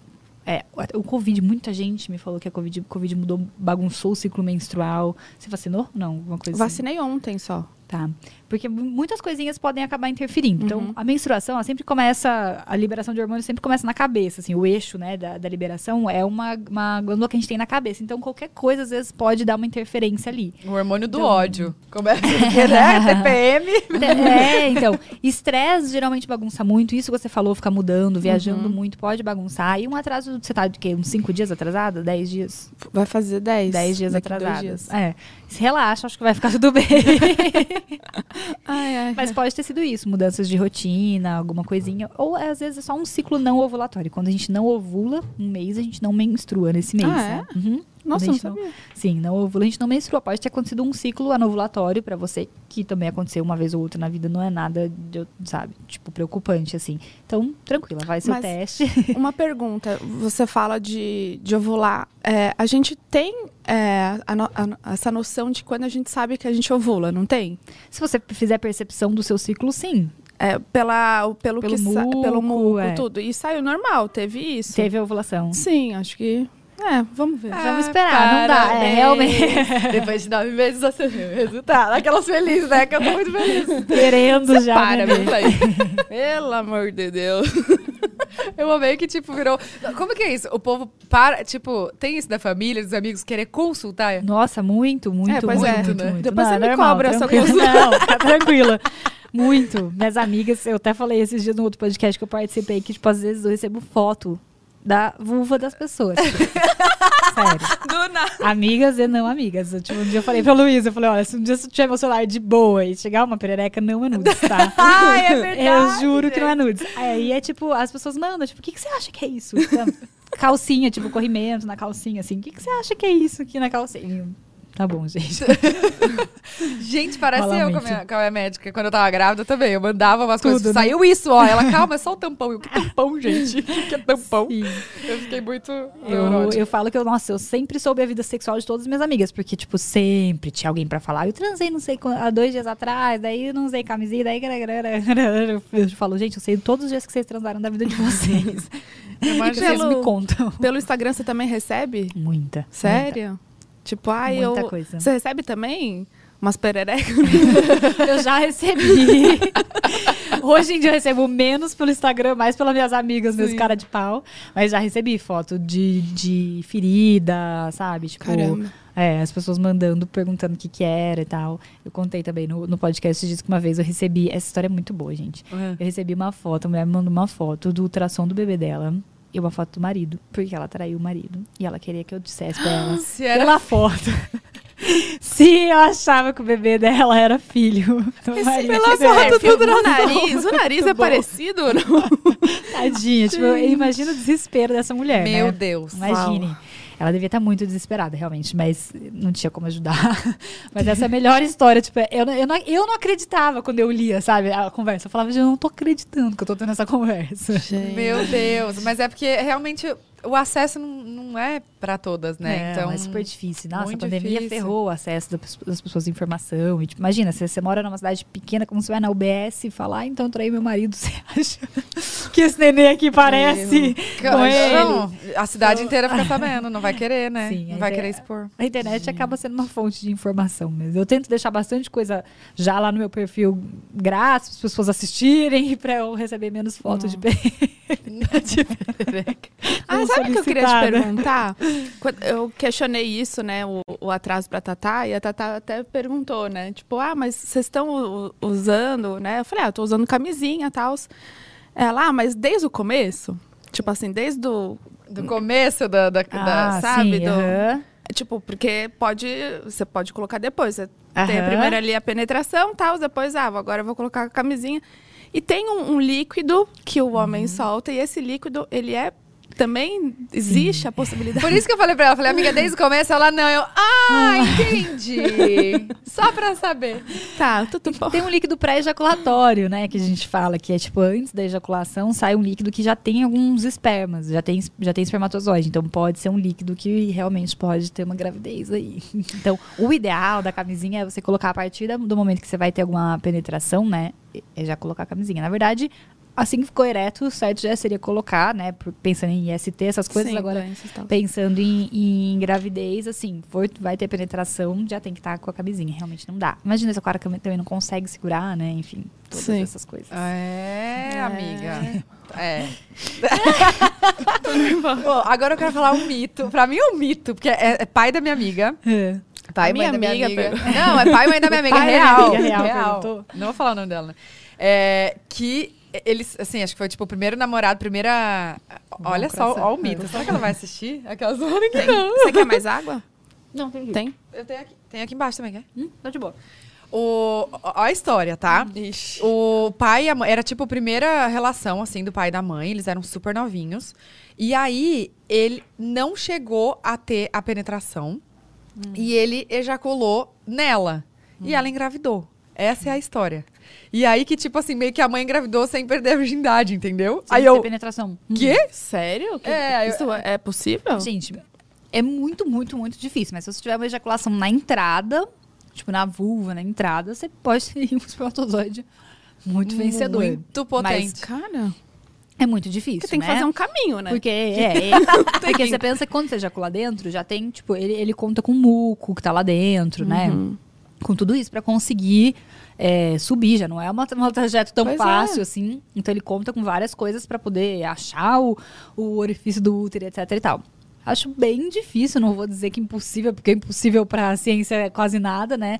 Então, de- provavelmente, só se teve uma ejaculação bem na entrada ali, assim, da vagina, da vulva, né? Bem não, no orifício ali, Gente, É. eu, e eu, é, juro Mas que ela difícil, contava, eu falava, difícil. gente, não é possível. Eu não bem acredito difícil, nessa história. Especialmente também porque se ela nunca tinha tido penetração, não dá pra saber se ela tinha ímã não, né? Mas poderia ter, tipo, a barreira ainda do ímã dando uma dificultada na entrada, enfim. Difícil. Mas, Não mas vou- tudo pode Não vou acontecer, chamar a né? mãe da sua amiga de mentirosa.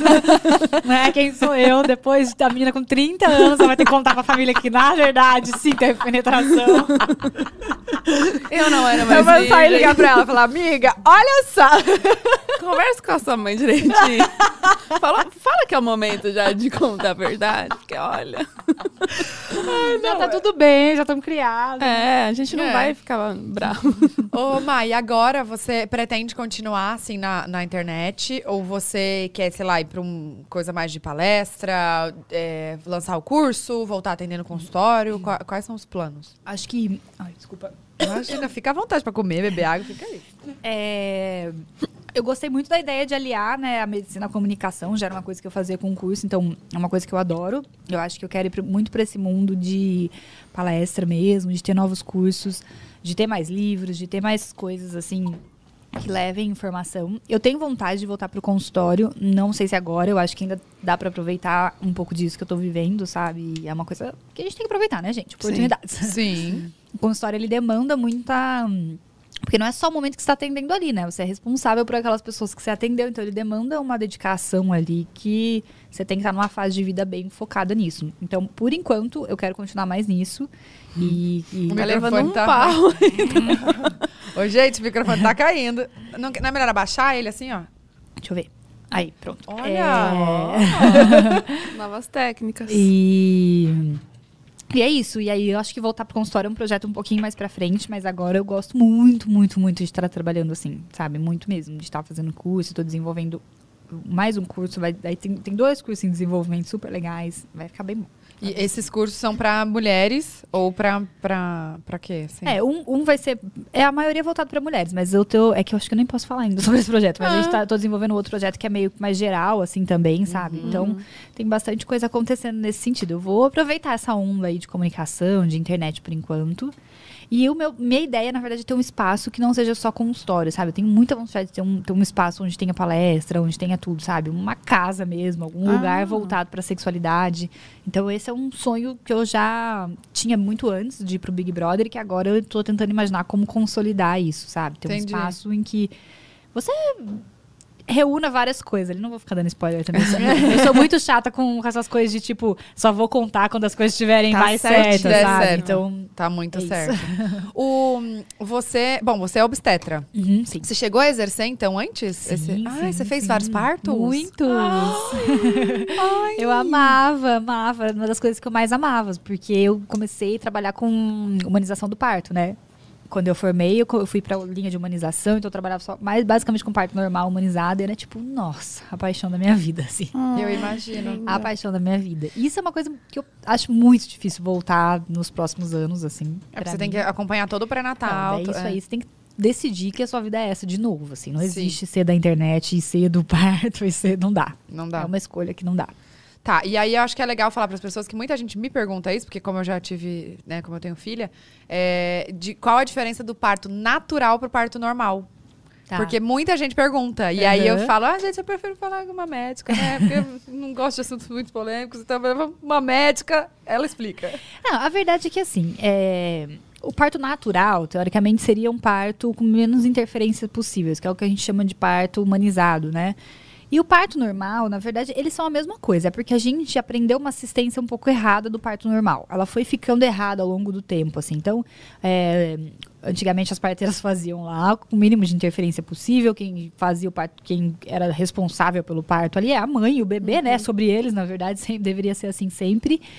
E, e ao longo do tempo, a medicina foi medicalizando muito isso, sabe? Então, botando um monte de interferência que não precisava existir ou que não deveria existir. Então, começou a colocar episiotomia, que hoje em dia a gente já sabe que, já, que é o cortinho, o corte sabe? É. com... Uhum. Ou ficar colocando remédio para contração, mesmo sem ter necessidade, sabe? Então foi medicalizando muito. Então, quando veio esse movimento do na- parto natural ou da humanização do parto, foi um movimento de resgatar um pouco o parto da, da maneira como ele originalmente deveria ser, né? E hoje tem gente que fala, ai meu Deus do céu, isso é uma coisa muito. é, nossa, é hippie, é não sei o quê. Não, cara, é, a Organização Mundial de Saúde reconhece essa assistência como assistência correta do parto. Então não é a humanização do parto, não é uma invenção é, para você, sei lá. Fazer uma coisa super diferente. Não, é o que é preconizado. Então, não se preconiza mais fazer o corte, por exemplo. Tipo, isso já não existe como recomendação de saúde, sabe? É Pior é baseado em evidência ainda faz, né? científica, né? Então, as pessoas vão lá, pegam todos os estudos do mundo, olham e falam, não faz sentido. Então, não tem por que fazer se não faz sentido, né? E, e tentar resgatar um pouco isso. Então, não é sobre não ter nenhuma interferência, mas é sobre essas interferências serem quando elas forem necessárias realmente, sabe? Então, pode ter anestesia? Pode, se a pessoa quiser, né? Mas aí ela vai ser orientada sobre o melhor momento, sobre outras formas de anestesia, que não é só injetar nas costas, por exemplo, água, um super anestésico, um banho quente é super anestésico, existem vários exercícios, existe acupuntura, existe várias coisas que podem ser feitas. Quais os riscos e os bene- benefícios disso tudo, né, para cada, cada situação, para cada momento. Então, é um pouco sobre resgatar isso. Na verdade, é sobre resgatar muito o protagonismo da mãe e do bebê nisso, né? Então, o parto é sobre família, é sobre mãe, bebê, família, pai, né, outra mãe, quem estiver ali envolvida no processo, não é sobre o médico. O médico ou o profissional que estiver ali assistindo o parto, né? A gente fala que a gente não faz parto, a gente assiste, né? Da assistência só. Tá ali para garantir segurança. Se alguma coisa sair fora do planejado, que é que faz tudo, tudo tranquilo, sabe? A maior parte dos partos de baixo risco se desenvolve muito bem, assim. É que a gente, nessa ansiedade da medicina, ficou hiper, é, hipermedicalizando, né? Tomando um monte de atitude que não era para tomar. Então, na verdade, é só isso, assim. Não, não deveria existir uma, uma distinção. Todos os partos deveriam respeitar isso. Mas, infelizmente, a gente sabe que não. Então, existe essa distinção de um parto natural, um parto humanizado, que é, na verdade, só um resgate de boas práticas, assim, de práticas é, que deveriam acontecer para todos os partos. Sim. Não, você sabe que eu achava que a diferença do natural pro normal, porque eu tive parto normal, só que eu Uhum. tomei analgesia. Então, é, eu achava que o meu, que- por exemplo, que o natural é quando não tem nada. Quando não tem analgesia, quando não tem nada. É, não, popularmente até as pessoas usam isso, tipo, ah, nossa, mas, mas isso é um conceito errado, porque também eu acho que isso afasta as pessoas do parto, sabe? Porque a pessoa pensa, ah, meu Deus, normal, natural, eu não vou poder fazer nada. Não, lógico que você vai poder, ninguém vai te deixar lá desassistido, sabe? Sim. Mas é só sobre entender qual é a real necessidade de cada coisa, assim, né? Anestesia, ela é ótima, analgesia permite, né, que você consiga viver muitas etapas ali do parto. E ela Se tem não os- fosse isso, amor, eu teria ido pra cesárea, que eu não tava aguentando mais. não, e é muito comum, né? E ela tem os riscos e os benefícios. Isso tudo tem que ser conversado, né? Tudo tem que ser muito bem alinhado. Então, acho que é basicamente isso. Então, Tá. não existe, tam- não deveria existir essa distinção, mas eu entendo o que você está falando. Existe gente realmente que fala, ah, se eu não tive nenhuma intervenção medicamentosa, meu parto foi natural. Né? Senão foi normal. Mas na verdade é um, é um tipo de parto só. É a via que a gente fala, via vaginal. Ah. E a assistência disso deveria ser a mais natural possível, né? Mais respeitando a fisiologia do seu corpo e dando assistência e te oferecendo o que a medicina tem de bom, sem ficar interferindo também muito nisso. Sim. Sabe que agora eu até quero falar uma coisa do meu, aproveitar o, o- o espaço. no meu parto, eu tomei analgesia, é, eu, já- eu tava com 5 de dilatação, e aí, em tipo assim, meia hora, 40 minutos, eu fui pra 10. Então, é, só que eu tinha recém tomado a analgesia. Então, eu não tava conseguindo ficar muito em pé e tal. Então, eu acabei fazendo sentada, e meio que em posição gi- ginecológica. Aham, Sim, de cócoras, assim, né? Não, Não, tipo, na cama, na sim. cama, Ah, é. tá. Só que pra mim foi ótimo. Assim, foi incrível. Tipo, eu, eu não me imaginava de outro jeito mesmo. Porque eu sou uma pessoa que eu não, não crio muita expectativa. Então, eu não... Assim, não imaginei muito, tipo, ah, eu quero assim, quero com essa música. Não, zero. Eu só queria que, que a criança saísse, que eu tava com medo, né? Porque eu falei, tá aqui dentro de mim, tem que sair. É, é, é, sério, esse medo ia ser surreal. E aí, teve algumas pessoas que até quando eu falei, ah, gente, eu, eu- Porque a minha ideia de parto humanizado é isso. É realmente... é, assim, foi leve, foi, foi, foi demais meu parto. sabe? Não querendo romantizar, mas foi super... Pra mim, foi ótimo. Uhum. E aí, quando eu tinha recém tomado analgesia, eu não tava conseguindo sentir as contrações. E aí minha médica falava, agora você precisa fazer força quando a contração vier. Só que eu não sentia. Aham. E aí eu falava, mas eu não tô sentindo. E aí eu pedi ajuda pro, pro meu anestesista que deu a analgesia e ele me ajudava, ele ficava sentindo na barriga, ele falou, ó, agora tá vindo, faz força. E aí muitas pessoas, muitas pessoas não, juro, se eu falar muitas, sei lá, umas cinco pessoas, é, vieram falar que não, que meu parto não tinha sido humanizado porque ele tava com a mão na minha barriga. É. Tipo, como se ele estivesse empurrando o neném. Eu falei, gente, mas ele não empurrou, ele tá- eu que pedi ajuda, sabe? Aham. Então, é, isso. é, aí depois que eu fui pesquisar sobre violência obsté- obstétrica, Aham, né? Fala? sim. Obstétrica. E aí que eu vi que antigamente. Aí a minha mãe falou: eh, minha mãe falou: olha, no meu no, no parto da, da, da minha irmã, é, realmente uma pessoa subiu em cima de mim pra, pra criança sair. E aí eu fiquei horrorizada, porque é uma coisa que eu não pesquisei. Não, falei, gente, mas não foi isso, sabe? Fui Sim. eu que pedi ajuda. Então, como que a gente faz? Tudo bem que a internet julga, a gente sabe. Mas como que a gente faz pra saber quando teve essa, essa violência ob- obsté- obstétrica? Eu não, é Sim, obstétrica, né? obstétrica. aham. É, isso que você tá falando, assim, existe um negócio que chama manobra, manobra de Christeler, que é pressionar o fundo do útero com o braço pro nenê sair. Isso, Uhum. não, isso é hoje em dia preconizado como violência obstétrica, já não, não se faz mais também, não tem mais e- cabimento. É, e não foi isso, mas as pessoas começaram a falar que foi. Acharam que era. É. Mas é, o que ele tava fazendo, na verdade, gente, era só contando pra ela as contrações. Porque, assim, o que a gente tem num parto sem analgesia, na hora que tá no expulsivo, né, que o bebê tá ali Foi. saindo, é, as mulheres têm uma coisa que chama puxo, que elas sentem essa vontade sozinha de fazer o- a força, porque Sim. o bebê tá ali pressionando. Quando você tá analgesiado, dependendo da, da anestesia que você toma, você não consegue sentir isso. Então, é meio guiado, né? Você põe a mãozinha ali, tipo, ó, a cabeça do bebê tá saindo, agora tá contração, sai. Ele não tava fazendo nada por ela, só contando pra ela o A momento que- certo dela fazer. Então, são coisas completamente diferentes. Sim. O que tem? Tem várias coisas, né, que categorizam violência obstétrica. É, a episiotomia, na maioria dos casos, se ela não for é, muito bem explicada, existe algumas indicações. Hoje em dia já nem se fala mais em indicações, mas assim, vamos deixar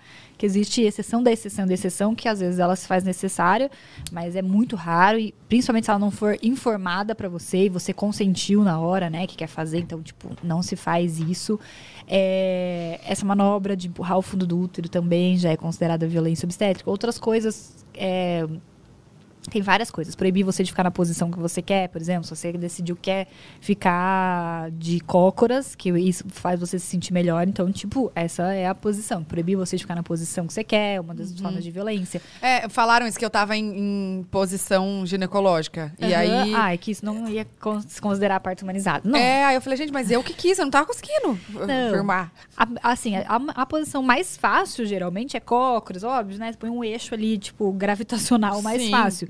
Mas não é isso. Não quer dizer que uma pessoa deitada não teve um parto natural humanizado, gente. Uhum. A- É o corpo que pede e depende da, disso, do, do- da analgesia ter ou não te possibilitado ficar em outras posições, né? Sim, Que às vezes, realmente, se ela for dada de um jeito que O ideal é que ela não paralise as pernas, mas às vezes acontece. E É, não, não, não paralisou, mas eu não tava me sentindo segura, assim, aham, sabe? Eu sim. falei, não, eu prefiro ficar aqui, porque eu, eu realmente eu sou muito medrosa, muito medrosa. Então eu falava, eu tenho muito medo, eu não sei o que, que eu faço.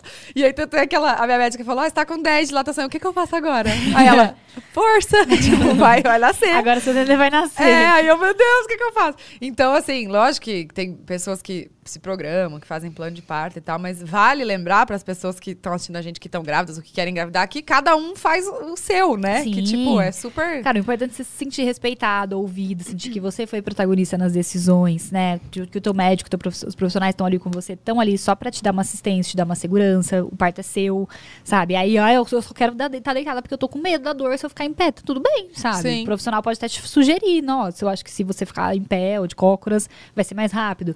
E aí, você acata ou não, mas assim, não. não- é ficar cagando regra é ir pro oposto do que a gente quer, né? Sim. Tipo, ah, você precisa estar assim, ou sabe? Não, ela precisa estar como ela se sente bem, é o parto dela, e se ela sentiu que deitada ela tá mais segura. Porque tem gente, por exemplo, que se sente super com medo de fazer a força em pé ou de cócoras, porque acha que o bebê vai cair no chão. Eu já tive paciente assim. E ela não fazia força quando ela tava de cócoras, porque ela falava, meu bebê vai explodir aqui. Não vai, mas Eu ela achava que ia. E aí eu falei, então tá bom, como que você se sente segura? Deitado, então vamos deitar, Sim. sabe? Vamos fazer o parto, é sobre você, é sobre você estar se sentindo bem. Se eu precisar que você faça alguma posição, tipo, de urgência, alguma coisa, porque às vezes, né, na urgência você precisa de alguma ajuda ali, mas Uhum. enquanto tá tudo bem, faz o que seu corpo pedir. Então Perfeito. tá tudo bem, assim, não, não descategoriza o parto natural só porque você tava deitada, nem nada disso. E você falou já para as pessoas, o profissional não tava empurrando a barriga dela, É. ele tava contando contrações. Sim, não, foi super. Nossa, eu indico minha médica, indiquei pra- eu indico assim, eu amo, indico pra todo mundo. Tipo, falo, só quero ter filho de novo se for com ela. Ah, isso é a coisa mais importante. Acho que tem poucas coisas mais gostosas que você sair do seu parto com uma, com uma lembrança positiva. Não Muito. romântica, como você falou, porque a Sim. gente sabe que não é tão simples, não, né? não é. Porém, positiva, né? No saldo final foi gostoso, né? Uma experiência que, cara, eu viveria. Por mais que doeu, por mais que tenha as dificuldades, eu viveria e recomendaria. E é isso. Sim. Sim. Ai. Ô, eu tenho mais uma coisinha pra falar, que eu vi que até que você repostou, É. que eu vi que agora.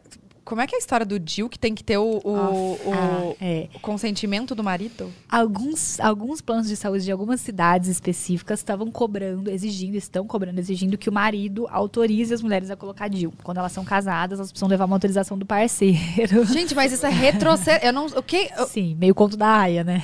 Nossa, velho. não, quando eu vi isso, eu vi. Alguém, acho que alguém, algum Instagram postou de notícia. Eu falei, gente, não. Não é possível. Mas Quem que inventou? Como é que, como é que, como é que começa essa história? Então, eu- não sei né, exatamente como começou, eu vi já, já era uma. Na verdade, foram denúncias, né, que, que rolaram de certas cidades que estavam fazendo essa exi- exigência para as pacientes, que na hora de colocar o DIU, elas tinham que levar essa autorização por escrita pro parceiro para autorizar o procedimento. Então, tipo, não é uma autorização, tipo, eu deixo minha parceira, mas assim, estou de acordo, sabe, com o planejamento familiar realizado por ela. Isso aqui é muito complexo, né, gente? Porque, tipo assim, planejamento familiar.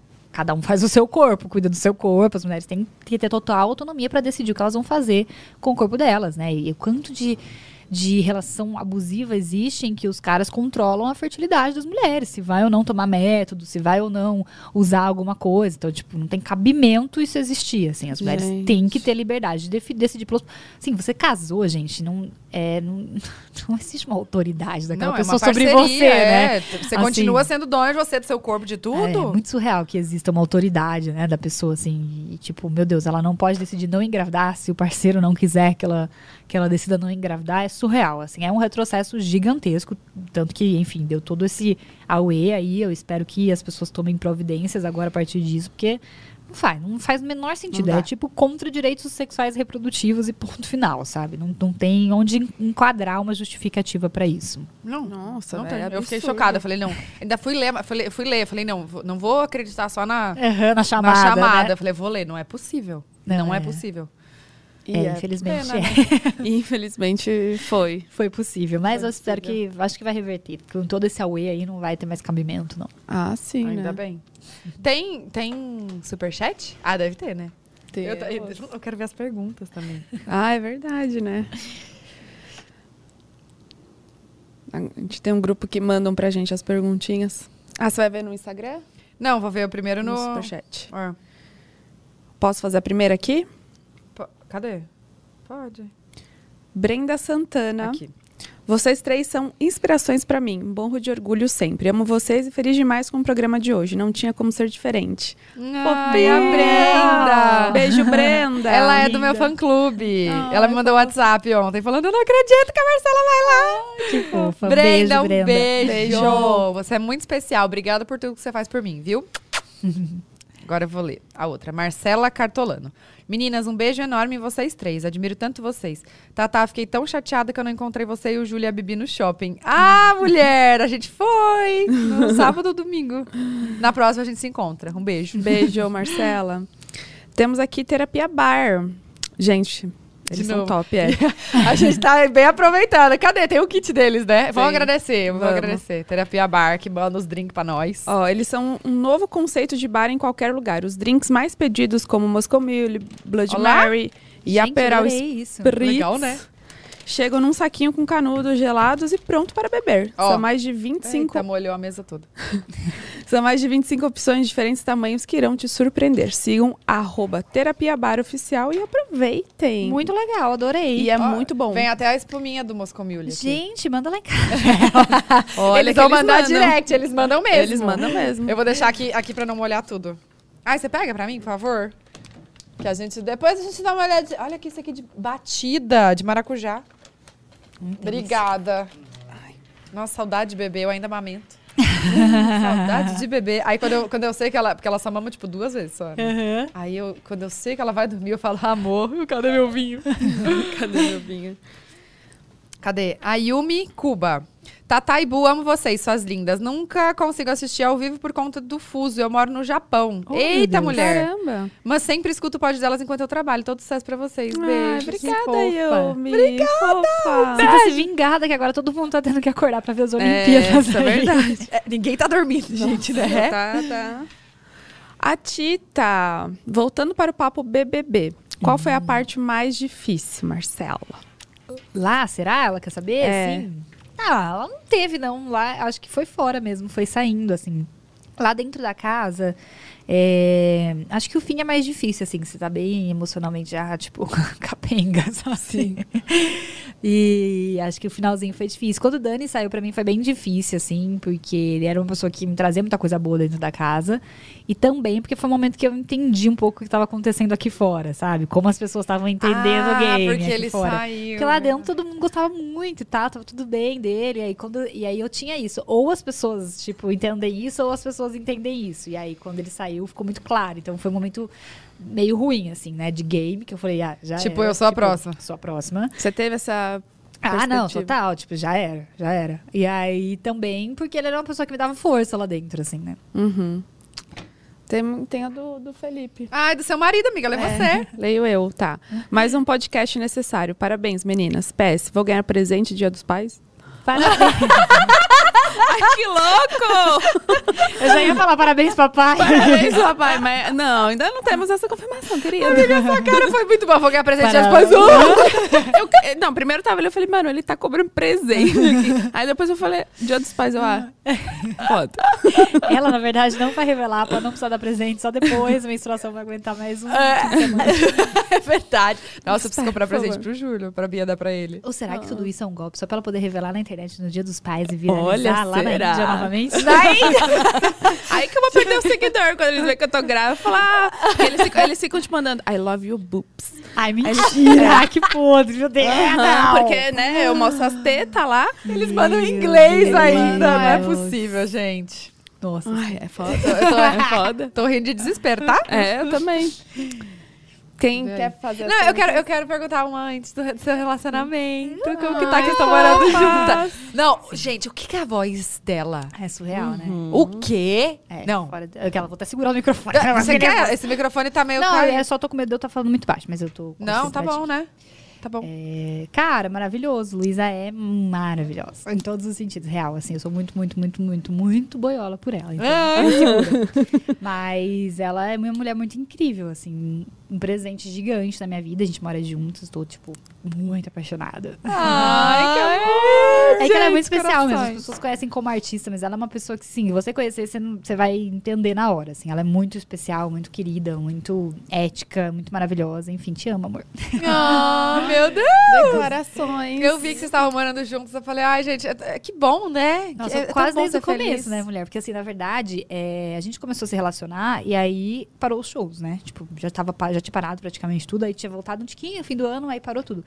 Daí ela falou, ai, vamos aproveitar. A ilusão, né? A gente achando que ia ser tipo uns três meses. Vamos aproveitar que eu tô sem show. Você não quer vir ficar aqui comigo? Eu falei, eu não posso, minha vida é em São Paulo, a sua parou, né? Tipo, aí eu falei, vem você ficar comigo em São Paulo. Ela é de onde? Ela mora em Goiânia. Ah. Mora lá. Aí eu falei, vem ficar aqui comigo, então esse tempo que você não tem show, a gente aproveita, gruda o máximo que a gente puder, porque quando voltar, você vai viver sua vida. Eu não sei que, né, como vai ser. Eu não, não sei. Ai, meu Deus, vai dar aquele, aquele batida no coração, aquele tipo assim, o que, que vai, vai E ser? aí, nunca mais. A gente mudou de casa juntas e começamos a morar juntas, adotamos dois gatos e agora estamos aí Adotamos pensando no como é, como, quando é que a gente vai ter bebês e etc e tal.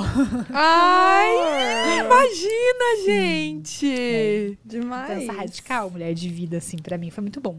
Primeiro relacionamento com mulher que eu possa assumir de boa, sabe? Já um relacionamento tão especial pra mim, então. Você tá rindo porque ela tá segurando o microfone, né? É, gente. Você quer ajudar a gente? Não, tá tudo bem, assim, é só pra. pra porque às E, vezes. e sinto ela tá eu- corcunda também. Ela É. tá tipo assim, sabe? Ela não tá conseguindo. Não, mas ó, deixa ele assim, ó, vê se vai. Sempre tem um belzinho com o Gente, esses microfone. A última vez ele. O meu aqui eu tava falando nada, ele "Nhã", broxou. Aí eu, caraca, véi. Obrigada. Foi? Acho que sim. Ah, agora ó, tá melhor. Já tá até. Mudou até a postura, É. né? Mais ou menos, porque ainda tá um pouco pra baixo. é, o microfone. tá- Lambi o microfone. Ai, gente, que bom, que bom. Como é que foi assim a diferença? Porque antes é, você. Gente, eu, eu- queria. Juro, queria ser tipo assim, uma, uma mosquinha dentro do seu cérebro, cérebro de entender que antes você, meu Deus, não podia contar pra ninguém na questão de, de se relacionar com mulheres, e aí depois você sai do Big Brother, se, tipo, se liberta. Gente, como é que. Eu não sei. Nossa. Quando eu saí, aí eu pensei, aí eu vi que não era um problema, né? Tipo assim, que todo mundo achou isso tranquilo, que tipo, eu era super cancelada, mas não por isso. e aí eu falei, ah, tá, ótimo, né? Tipo, ótimo que agora todo mundo sabe que eu passei uma vida tendo que praticamente falar pras meninas, não, eu, eu, eu, eu não tô te encarando porque eu quero te bater, eu quero te beijar. Ai, gente! Que é uma cara de hétero Vila Mix, né? Aí eu eu dizia, tipo, eu realmente quero te beijar, sabe? Real. Então agora todas as meninas sabiam. Obrigada, senhor. E aí eu saí, cara, e fui viver assim minha vida. Eu falei, agora eu vou ficar, né, com quem eu quiser. Realmente a pandemia deu uma atrapalhada, mas deu uns jeitos ali. E aí, quando eu conheci a Lu, Como vocês conheceram? A gente, a, a gente se conheceu numa viagem. Na verdade, a Lu. A gente cantava muita música dela lá dentro, né? Que é Sextou com essa de saudade. Foi Sim. bem na época que estourou. E aí a Lu ficou muito próxima da Gisele aqui fora, ironicamente falando. As duas ficaram super próximas. A Gi foi apresentar umas lives da Luísa e tal.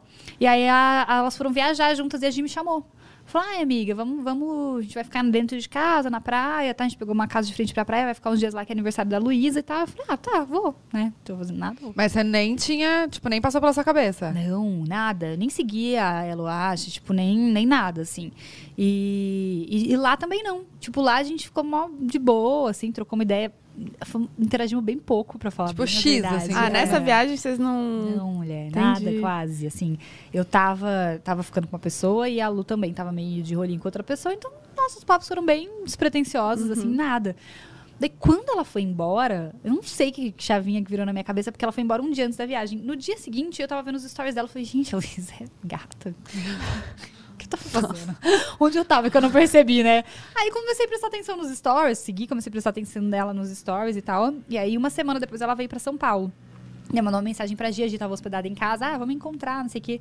E eu nem ia no dia. Nossa, o universo é muito doido, né? Eu nem ia no dia porque eu tinha marcado um date com a menina que eu, que eu tava de, rolinho, né? E aí ela não foi, ficou me enrolando lá o dia inteiro, não, não, não rolou o nosso date. Eu falei, ah, quer saber que vou também, vou, vou, vou, vou com a Gisele. Aí no rolê. E aí cheguei lá, eu tinha falado pra, pra gringa, que é uma amiga nossa em comum, cara, eu acho a Lu muito gata, não sei o que. Ela foi e falou pra Luísa. E aí a Que gente... bom, agora. E aí começou a rolar um climinha lá e a gente acabou ficando. Mas era bem despretensioso, assim, bem mesmo. Tipo, era uma coisa muito Falei, ah, a Lu é muito descomplicada, sabe? Falei, não vai dar nada. Tipo, posso beijar à vontade, amiga, Uhum, sabe? Amanhã vai- ela vai fingir que nunca não aconteceu nada. E aí a gente beijou e foi tipo. Aí eu pensei, ai, sabe? assim, É diferente. Tem alguma coisa de. Juro que desde o primeiro beijo, gente, é muito estranho isso, porque eu sou uma pessoa que não acredita muito nessas coisas de amor romântico, de amor da. Lá, lá, não. Mas desde o primeiro. Não, não acredito em romantismo, acredito muito em romantismo, sou muito romântica, mas não acredito muito nessa coisa de magia. Só que o primeiro beijo que eu dei nela não é nem. Foi magia, mas sabe quando, tipo, eu já eu vinha de um momento ali meio, meio vagabunda, e aí eu beijava várias pessoas, tipo, ah, legal, sabe? Tipo, legal tal, mas eu não conseguia desapegar da vida que eu tava tendo, sabe? E aí quando eu beijei ela, eu falei, puta, isso aqui é problema. Isso aqui não vai acabar aqui. Não vai, não vai ficar só nisso, assim. E foi recíproco. Foi recíproco. Nossa, que legal, recíproco. gente. Foi muito doido. E aí a gente foi ficando, tipo, no dia seguinte a gente ficou de novo, foi, foi, foi, nunca mais. Nunca mais grudou. Nunca mais desgrudou. Que bom! Que linda. Ai, tão bom Pois ver gente é. feliz. Você vê Sim. no seu olhar que você tá Sim. feliz. É, eu tô mesmo. Tipo, assim, tá brilhando, sabe? Eu tô muito feliz. E é um relacionamento muito bom pra mim, muito saudável. É a primeira vez que eu tenho uma relação muito é, consciente, assim, do que eu quero, sabe? Isso Leve é muito também. gostoso, é. Porque eu sempre tive, sempre fui me jogando nas relações, tive várias relações problemáticas, porque, enfim, tinha todas as questões que eu não, não, não prestava atenção no mundo. Tive algumas relações bem legais depois, mas é, acabava meio que sabotando as relações também. Por- por- pelo tanto de outras coisas que eu tinha vivido ruins, eu jogava nessas relações também de alguma maneira, sabe? Meio, meio que sabotando. As pessoas eram legais e eu dava um jeito meio que de, tipo, hum, não, legal aqui não, sabe? Esse é legal aqui pra, porque eu não sei se é legal. E aí, com a Lu foi totalmente diferente, assim, porque desde o primeiro eu falei, desde, desde o princípio eu falei, eu não vou errar com essa mulher. Tipo, não vou. Ela pode terminar comigo porque eu sou chata, sei lá. Mas porque eu errei com ela, não, assim. E aí eu me propus muito a conversar, a dialogar. E, cara, tem sido muito legal, assim. Foi um aprendizado sobre relacionamento muito, muito importante pra mim, assim. Foi muito Ai, especial. que. Bom, Que bom, muito bom. Ah, gostei. Pegou o time agora, hein? Pegou o time. Esse foi, Tava perfeito. esperando já aqui, ó, que o Dediva subiu o som. Vai, amiga, faz aí perguntas pra gente. Tá, vamos. Acabar? Ah, eu não selecionei ainda. Não? Achei que você tinha alguma. que Você tava esperando. Ah, eu não, não tava prestando atenção. ah, que perguntaram se o BBB mudou algo na sua personalidade. Ah, mudou bastante, assim. É? Eu era bem boazinha, eu falo isso assim, tipo, boazinha no sentido de quase ingênua com as coisas, sabe? Então, tipo, quando eu fazia algumas coisas, ela, ela via num lugar bem, bem meu, assim, sabe? Bem, bem genuíno. E lá eu fiquei mais, não é má o termo, mas eu acho que hum, menos ingênua pro mundo, assim, sabe? É um pouco uma perda, eu acho, assim, sobre. de porque eu acho que não era um traço ruim de personalidade, sabe? Seja muito genuína em tudo que eu fazia e tal. Não era um traço ruim de personalidade. Mas foi um traço que me fez apanhar muito, sabe? Tá. Assim, então, tipo, quando eu apanhei muito e vi que, infelizmente, a internet rola muita hipocrisia, sabe? Isso meio que morreu um pouco dentro de mim. Eu não tinha mais tanta vontade de ser, tipo, essa pessoa que faz as coisas tão de coração, sabe? Então, acho que eu fiquei um pouco mais macaca velha. tipo, esperta, assim, né? Mais esperta, é menos. Faço as coisas menos no, no coração, assim. Porque, tipo, o povo falava, nossa, mas você não, não brigava. desse-" Mas era muito eu mesmo, assim, sabe? Não, até a- tantas coisas que eu acertei quanto as coisas que eu errei era muito genuíno, real, assim. Era o que eu não sabia lidar, eu não soube lidar. E era aquilo ali, sabe? Você que viveu, você acha que tem como uma pessoa, tipo, manter um personagem todo o tempo lá? Ah, tem como você segurar muitas coisas, né? Manter o personagem, eu não sei, mas assim, tem como você ser muito esperto, assim, e, e segurar. Hoje em dia, se eu fosse, eu acho que minha cabeça é outra, sabe? Tipo, eu com certeza saberia que algumas situações são problema, que algumas coisas, sabe? Tipo, ficaria mais esperta em relação às coisas. Eu saberia usar, sei lá, mais as coisas ao meu favor. E eu não sabia na época, tipo, não sabia usar uma situação ao meu favor. Tipo, não tinha noção nenhuma do que, o que funciona ou não dentro de um reality show, sei lá.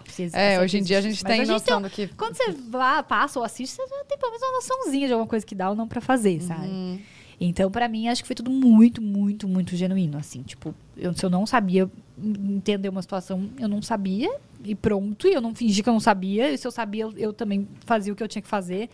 Então, foi... Acho que quando eu saí, assim, aí apanhei muito, muito, muito, muito, eu fiquei um pouco mais, assim, tipo, ah, mais fria, assim, né? É, Tipo, mais ah, fria. tô. é, menos, menos assim, tipo, bota, eu não boto mais meu coração em tudo que eu vou fazer, sabe? Ele Tá. é muito pra, pra quem realmente pode tocar ele Poucos agora, e bons. É, agora é bem menor. Tem uma boa aqui, ó. Minha esposa está com a menstruação atrasada faz 10 dias. Devo fazer um enxoval. Foi seu marido? Ai, Felipe, Ai, Felipe. Jesus. Ele tá querendo muito, pelo Pois visto, é, né? Tudo pau. Ai, gente, eu acho que é isso. Ai, amei, foi muito bom. Ai, gente, que amor. Aprendemos muito, Que nossa. bom. Foi uma Muito. delícia conversar com vocês, real. Obrigada. Amei. Que Passou bom. que eu nem vi, assim. É, nem sei também que horas são. Sete da noite já. Quase duas horas de papo. Caramba, Que loucura. bom. Obrigada Amei, por ter obrigada, vindo. Obrigada pelo convite. Parabéns. Obrigada. É uma Parabéns pra honra. você. Aí, à maravilhosa. quando quiserem Então hoje eu vou mandar comigo. foto da Briquita. pra ver se tá tudo certo. Eu quero saber do seu exame, aquelas. É, eu vou. Você trouxe o ultrassom pedi? A gente vai fazer um transvaginal aqui. Só o coraçãozinho lá. Meu pai, amado. Amigo, o pior é que agora, se você tiver a benção, você não vai conseguir nem esconder. Não, não tipo, ou vai, aco- foi, vai acompanhar foi. desde o começo. Porque quando eu fiquei grávida, como eu já tinha perdido um também, eu esperei os três meses pra não falar pra ninguém. Uhum. Agora já era, Já filha. era. Não, o povo vai ficar a semana toda te perguntando se sua menstruação vai ver uma barriguinha ali, vai falar: hum, tá vendo? Era gravidez. É sobre isso. Gente, ótimo. muito obrigada por ter assistido a gente. Se inscrevam no canal, é muito E é importante isso. pra gente. E já Obrigada. já sai os cortes lá também no nosso canal de cortes. Yay, beijo, gente. Obrigada, Até Má. próxima semana. Obrigada, Obrigada, Mar. Obrigada, beijos. Beijo.